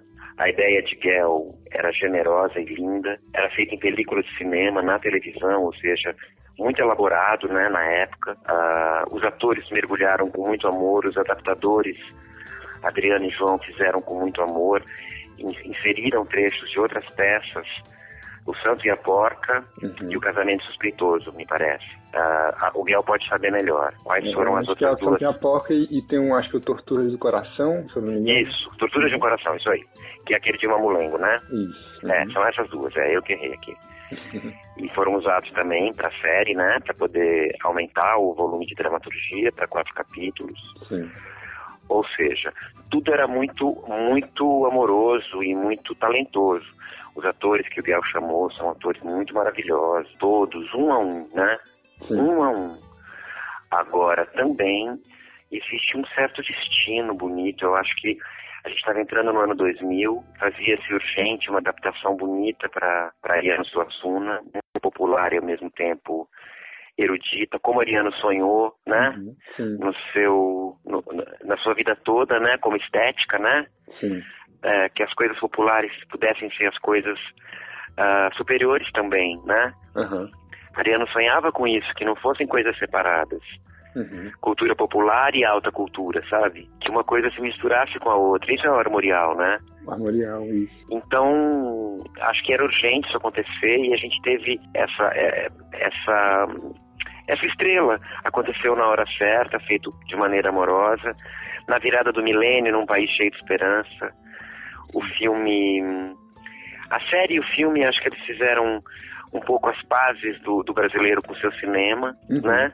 Sim. Ah, trouxeram Ariano para o coração do, do, do Brasil inteiro. E o João Grilo o Chicó ficam aí representando o Nordeste, que é vivaz, é brincante, é medieval, mas é, é criativo dentro de um mundo capitalista, cruel, ah, um mundo que é feito só para os poderosos. Ô, Matheus, é, tu, qual era a tua relação com o Ariano? Assim, vocês chegaram a conversar pra talvez pegar alguma dica, construir o personagem? Se teve alguma, se teve alguma Eu dica? tive uma, uma relação muito bonita com o Ariano. Não encontrei Ariano, nem falei com ele antes da gravação Uhum. das, filma, das filmagens. Nos conhecemos depois, nos eventos de lançamento e, e depois, eventualmente, em algum festival de cinema, em alguma oportunidade, ah, numa aula, nessas aulas, esses, esses espetáculos palestra que ele dava, né? Uhum. Aula, aula, aula show, como chamava, hein? Eu acho que era aula, aula espetáculo, se não me engano era assim. Isso, eu estive em um no Rio de Janeiro e tinha uma galerinha do alto, até li uma carta para ele, uma carta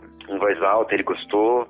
Uhum. Ele, eu fui na casa dele uma vez com o Pedro Bial, a gente Ah, se encontrou no, no- no Festival de Recife, de cinema, e ele tinha marcado de visitar o Ariano e me levou. Eu fi- eu fiquei todo nervoso porque eu não tinha conhecido o Ariano ainda. Foi a primeira vez que eu tive com o Ariano. nessa. Uhum. E foi uma delícia. Ele ficou lá na cadeira de balanço contando histórias. Não falou nada do João Grilo, eu fiquei muito estra... estranhei muito. e comecei até a chorar. Fui no banheiro e chorei. Caramba. Falei, nossa, ele não gostou. E no final, quando eu tava entrando no carro para ir embora, ele me entregou um, um CD de poemas dele e uma carta dentro, uma carta que ele tinha escrito porque ele sabia que eu ia lá. Foi muito emocionante quando eu abri a carta. É, ele gostava bastante do nosso trabalho, ele elogiava bastante o meu grilo. Isso, agora mesmo, falando com você, meu, meu, meu olho se encheu de água. Ah, que legal. Escrevi uma carta bonita para ele quando ele estava quase partindo. Me avisaram que o Ariano estava partindo. E escrevi uma carta, o Dantas, filho dele, garantiu que leu para ele que ele sorriu. Caramba. Ah, é difícil estabelecer ou contar o que a gente sente por um autor quando ele te dá um personagem, quando ele dá para nós um personagem tão grande e quando um ator tem a chance de viver esse personagem e ser jogado para dentro do coração das pessoas para sempre. Eu acho que o Grilo me salvou de qualquer tipo de morte afetiva, simbólica ou mesmo a verdadeira. Acho que o, o Grilo do Ariano me eternizou na retina, na memória das pessoas. O, grilo que eu fiz ajuda a eternizar o grilo do, do Ariano. Eu, como cidadão, sinto que, de uma certa maneira, eu cumpri uma tarefa linda na Terra, sabe? Sim. Na Terra do Brasil, sendo João Grilo. Enfim, tudo é muito emocionante. Nossa, demais. Assim, a gente gravou o primeiro episódio, né? E tem vários trechos do filme. Muitas pessoas que ouviram mandaram comentários dizendo que chorou, chorou ouvindo, se emocionou. Porque realmente é engraçado, né? Como é uma comédia que faz a gente se emocionar tanto. Aquele final com a Fernanda Montenegro. Tem uma ingenuidade esperta. Isso, exatamente. E um tempo, e um tempo de. E é uma, e é, e é uma, uma peça para falar de coisas simples, as boas e as terríveis. Sim. Sobre os poderes, sobre a sobrevivência, mas também sobre o, humor, o bom humor, o gostar da vida, né? Sim. É, pega mesmo, pega no coração. Pega no coração. Tem algo de pueril ainda, né? O mundo ficou tão pervertido, né? Você sabe que, muito mal comparando, não quero comparar uma coisa com a outra, mas quando eu fiz o Cine Hollywood agora, Sim. Uhum. quando a gente estava gravando, é, eu entendi que tinha características que talvez remetessem um pouco ao alto, né? Sim, sim. O sotaque dos personagens, apesar de ser cearense, mas era um sotaque nordestino. Ah, o ritmo da direção bem ágil, né? Uhum. É, não dando muito tempo para respirar entre uma, uma, piada e outra, né? Os planos, os planos são, são, são muitos, então é um trabalho bem puxado para nós, uhum. atores. É, no, não foi diferente no alto. As pessoas falam, ah, você se divertia muito no alto? Eu digo, eu trabalhava muito no alto. E durante, de vez em quando, a gente parava, acabava uma cena e gargalhava. Sim. O que, que foi que aconteceu? Mas não tinha muito tempo, tinha que fazer a próxima, sabe? Sim. E eu senti que o Cine Hollywood seria bem-vindo um pouco na mesma, no mesmo lugar do alto. E aconteceu. É, um lugar do brasileiro fazer as pazes consigo, sabe? Sim. É um lugar do brasileiro fazer as pazes consigo, apesar de ser quem ele é. Entendeu? Uhum. Sim. Eu acho que isso também tem como características no Cine Hollywood. Não é à toa que um, um, um dos, dos idealizadores da série para TV é o Gel, do, Ah. do Cine Hollywood. Ele também está envolvido de alguma maneira Ah, na feitura do cine, sabe? Enfim, É. encontrar eh, todos os meus encontros com o Gel foram maravilhosos. No Alto, no Bem Amado e, e lá e lá no Cine Hollywood fa- a gente faz um pouco uma adaptação homenageosa, homenageosa do Bem Amado lá no núcleo da prefeitura, né? Sim. Eu acho que o Legar e Jujuba são homenagens ao Odorico Paraguaçu e ao Dirceu Borboleta, com novas roupagens e tudo. Eu inventei uma língua que fala errado, que aliás as pessoas estão adorando. Minha mãe é muito fã desse. É, e tem um nhenhão que pegou, todo mundo fica nhenhão, nhenhão. E, e ao invés do Odorico que fala, que fala palavras inventadas e muito aparentemente cultas, o meu olegário ele erra mesmo, né? Sim. Fica errado, né? O alienígena fica alienista. Ele é todo errado. Ô, Matheus. é- Eu vou, eu vou malhar o bíceps, né? É a cara deles, eu vou malhar o bife, né? Ah, muito bom. É o cara que acha que tá por cima e não tá, né? Sim. Um pouco para agora a gente gozar um pouco dos nossos dos nossos governantes, como eu acho que o Ariano fez como prática, pelo menos no alto, né? Tirar um bom sarro do alto clero, do baixo clero, Uhum. dos coronéis, dos dos, mili, dos milico, sabe? Sim. Era Ah, até isso que eu te perguntar agora. É, porque é impressionante como o texto do Alto ele é muito atual, né? Se você hoje, você tem discussões sobre relações trabalhistas, né? Tem essa discussão sobre o perdão, né? De hoje a gente tem todo esse discurso aí de bandido bom, bandido morto, né? E quando você vê aquele, aquela reta final ali da parte do perdão, da comparecida e tudo, É, parece que foi feito pensando em hoje, né? E eu é, uma, compa é uma compaixão, é aquilo- aquilo que eu te disse, né? Sim. É, a gente é obrigado a ser amoral nesse mundo tão amoral, né? É, pois é. Eu queria saber de tu como é que tu enxerga esse momento político atual e assim e como o alto dialoga com o que a gente está passando hoje mesmo, sabe? Me impressiona a força do alto ainda agora. É incrível. Crianças que não eram nascidas quando a gente estreou assistem o alto e, e- e tiram foto comigo na rua ainda, Uhum. como os pais dizendo, olha o João Grilo, eu, eu, eu vejo que ele permaneceu. As características medievas, um pouco que plantam uma eternidade assim naquilo. E as críticas são valem para a série humana como um todo, né? Uhum. Um, me parece que, que o alto fica validado por muito tempo ainda, né? Uhum. É, tem a ver com a, com a, com a má distribuição do, do, do poder e das riquezas, né? O alto. E, assim, eu, eu, eu, não, eu não sou um analista político, eu sou um, eu sou um cidadão, um artista cidadão. Uhum. Não sou um petista, também não sou um comunista, mas com certeza sou um antifascista Sim. E tenho a sensação de que o mundo decidiu ah, apostar todas as fichas no, no ultracapitalismo, acho que houver, e, e dragar, drenar, sugar todas as riquezas possíveis o mais rápido possível, ao invés de da gente tentar um grande acordo mundial de viver em paz ah, e, e- e em poesia junto com a natureza, coisa que o ser humano pode. Foi dado a ele essa possibilidade. Foi dado ao ser humano a possibilidade de, de dominar os recursos e mais ah, poder ter uma vida leve, em que, em que tem comida para todo mundo, em que pode se explorar as riquezas com calma e tudo, mas optou-se por uma corrida gigantesca por dinheiro, assim, as pessoas estão todas escravizadas, eu estou incluindo, me incluo nessa lista de escravos. Sim. As pessoas às vezes acham que os artistas tão, têm mais liberdade, talvez alguma liberdade de pensamento ah, maior, talvez, do que algumas pessoas, mas também atrás de pagar conta, pagando IPTU, e muito, um, IPTU, IPVA, IPTI, vai, vai dizendo IPT aí, entendeu? Ah, tentando entender como vai fazer se tirarem os, os apoios de lei Rouanet, assim, entende? Uhum, sim. Ah, Não tá fácil, né? Nós somos agora é, sinto que nós ficamos escravizados todos ah, e, e o que a gente ganhou era uma possibilidade da liber, de liberdade mas a gente preferiu ficar escravo sabe Sim. e, e, e a gente está topando até ideologias fascistas preconceituosas o que no Brasil seria mu- muito muito repreensível né Sim. isso está sendo aceito aqui porque provavelmente está agradando algum tipo de, de patrão. Eu não, não sei quem são essas pessoas, né?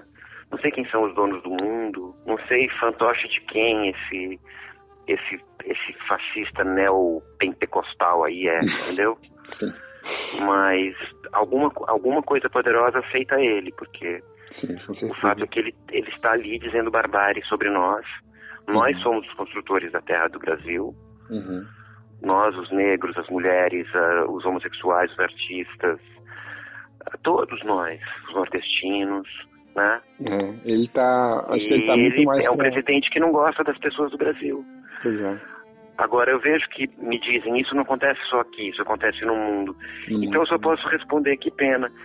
Foi bom ter vivido dentro de um, de um poema, de uma certa maneira, ser ator me fez ter uma vida especial. Um reco- eu, eu vivo muito atento a coisas bonitas e trágicas e pensando sobre a vida. Trabalho muito, mas ganho minha vida com o que eu amo, sabe? Sim. Mas estou preocupado, estou preocupado. Eu também tenho crianças na família. Uhum. Estou preocupado. Eu, eu, eu sobrevivi bem, eu vivo do que eu faço e faço com muita, muita, muita alegria e, e, e, em geral com muita responsabilidade, assim, artística, sabe? Sim. Ah, eu acho que realmente é uma vocação você ser artista. Não maior do que você ser um médico. é, acho que tem profissões, inclusive, mais generosas do que os artistas. Mas ah, a gente também é desse tipo de profissão que é para tentar ser mais feliz, né? Para tentar ahm, Que hoje em não dia só é entreter, mas né? não só entreter, mas fazer a gente evoluir no pensamento, na sensibilidade, né? Uhum, com certeza. É isso, basicamente. Eu acho que a Terra, a Terra poderia ser generosa para todos e a gente não deixa. É, verdade. Talvez não tenha mais tempo de deixar porque ela vai minguar. A gente vai minguar. Essa decisão, por exemplo, de explorar a Amazônia até onde der, eu acho, eu acho a mais suicida do mundo, assim. Não entendo, não entendo quem possa comemorar isso, a não ser quem lucra diretamente, assim, nem, nem garimpeiro ou, ou, ou, ou os empregados de grandes madeireiras, na verdade, devem estar ganhando bem para ficar feliz com um negócio desse, sabe? E espero que seja uma grande, um grande fundo do poço para todo mundo, para cair uma ficha grande na, na, na humanidade. Eu não sei se será. Parece que não. Sim. Eu acho que esse governo ele tá, ele se preocupa muito mais com os Major Antônio Moraes da, do nosso país do que com os Chicós e João Grilos, né? Então acho que a gente tá um pouco, um pouco na merda, talvez. Mas enfim. Eu acho que a gente tá na merda sim. Mas agora eu vou fazer um elogio ao Nordeste. Eu tava em Caruaru filmando. Eu fiz um filme lá esse ano com a Renata Pinheiro, um filme lindo, chama Carro Rei. É uma ficção científica sertaneja, muito legal. Muito legal. É, meu personagem é o Zé Macaco. É, um, é, um, é, uma, é um macaco, é um mecânico, um macaco fascista. Incrível. É, é um herói vilão, assim, terrível. Um, e eu senti, é, de novo, passei dois meses inteiros lá, e eu senti de novo essa, essa sabedoria de saber viver com a alegria que o Nordeste nos dá, sabe? Sim, sim. É, é, sempre, um, é sempre uma aula, assim, de para de reclamar um pouco e, e, e seja feliz, mesmo, mesmo com esse pouquinho que a gente tem aqui.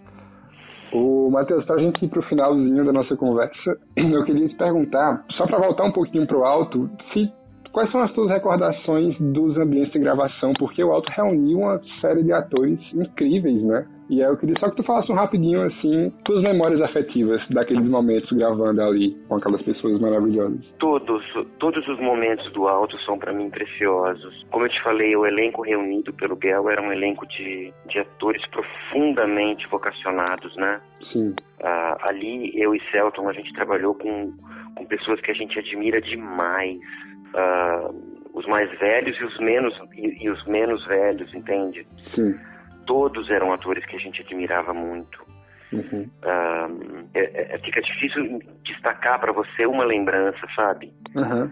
O Rogério Cardoso, por exemplo, era uma presença maravilhosa. O Lima estava encantado com o trabalho. Fernandona estava emocionada Caramba. no dia que a gente fez a cena dela, sabe? Uhum, sim. Ah, eu fiquei muito afeiçoado ao, ao Diogo Vilela e, e a Denise Fraga Maravilhoso. durante, esse, durante esse período. Fiquei amigo deles para sempre ali. Que, a- a- arranjei um irmão, que é o Celton. Uhum. A gente se encontrou sábado, a gente até chorou. Caramba. É, deu um. Porque fazia muito tempo que a gente não se via, tipo dois Legal, anos. cara. Aí eu dei uma marejada como quem encontra alguém da família, sabe? Sim, que lindo. Ah, então, as minhas memórias são. A, a memória da quantidade de ensaios, o excesso de trabalho, tudo isso não, eu não tenho mais tão, tão claramente. Eu sei que foi puxado, mas o que eu me lembro é de um grande. de uma grande alegria comum, comunitária, de estar fazendo uma. de estar faz, de estar adaptando essa peça tão linda do Ariano para TV. É isso que eu lembro, Sim, sabe? sei. Eu lembro de todo mundo, assim, no gozo pleno da sua vocação, Uhum. sabe? O que, que eu posso fazer de melhor? O que, o que você pode fazer de melhor é caprichar nesse cenário. O que, que eu posso fazer de melhor? O que você pode fazer de melhor é ser a melhor mulher do padeiro. O que, que eu posso fazer de melhor? O melhor que você pode fazer é ser um super João Grilo. E a gente estava tentando. Era muito gostoso.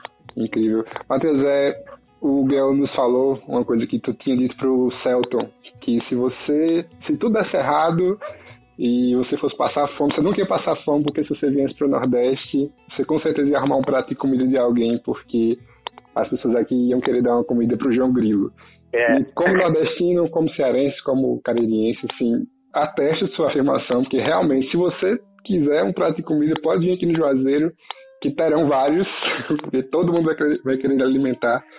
E assim, muito, muito, muito obrigado por esse seu trabalho. Assim, pra gente é muito emocionante ver o Alta Compadecida, até hoje ver e rever todo mundo aqui. A gente fez uma pesquisa antes de gravar esse programa.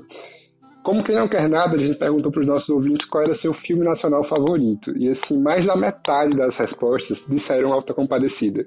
Que maravilha. E assim, é, é um sentimento geral aqui, sabe assim. Então, eu queria é, dizer que eu sou muito seu fã. Para mim, eu estou aqui todo tremendo falando contigo, porque não sou jornalista, então não estou acostumado com isso. E queria assim dizer que a gente te admira demais e agradece muito esse tempo que você reservou para falar com a gente. assim. Eu adorei. Desculpa a demora. Eu tava, eu tava terminando lá o Filhos da Pátria. Não, que é isso, Ave Maria, a gente tava só. A sua foi a última entrevista, já conseguimos falar com as, com as outras pessoas, mas era que a gente tava mais aguardando que desse certo, porque, enfim, conversar com o protagonista do filme favorito das pessoas nesse Nordeste aqui é muito, muito gratificante. E eu te agradeço muito. E muito obrigado por, pela ligação e muito obrigado pelo seu trabalho também, que pra gente é muito importante, muito significativo. Olha, um, um beijão pra você. Depois eu quero ver como ficou, tá?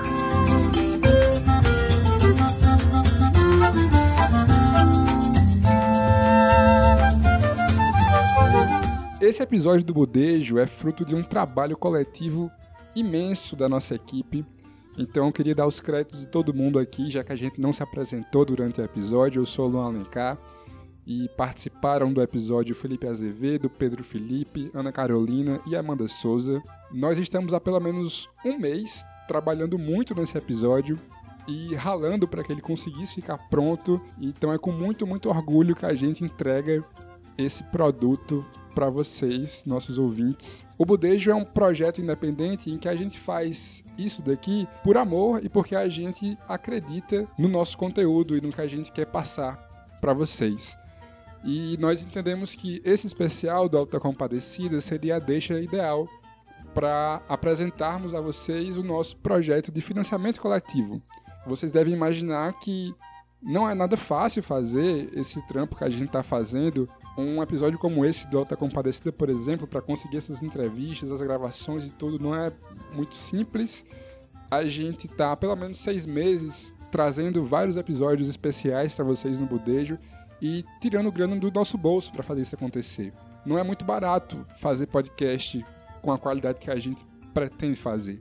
Então, nós pedimos para que você, nosso ouvinte, caso seja do seu interesse, considere tornar-se um apoiador do Budejo. Acesse apoia.se barra Podcast e confira lá os planos de assinatura e as recompensas para cada assinatura. Elas vão desde participar de grupos no Telegram com a gente, até mesmo a receber episódio com antecedência e até um episódio extra no mês caso a gente consiga atingir uma determinada meta. Esse episódio do Budejo foi roteirizado e editado por mim, Luan Alencar. Na edição eu contei com a ajuda de Pedro Felipe, Felipe Azevedo e Gabriel Queiroz, que me ajudaram a separar trechos do filme para utilizar no programa.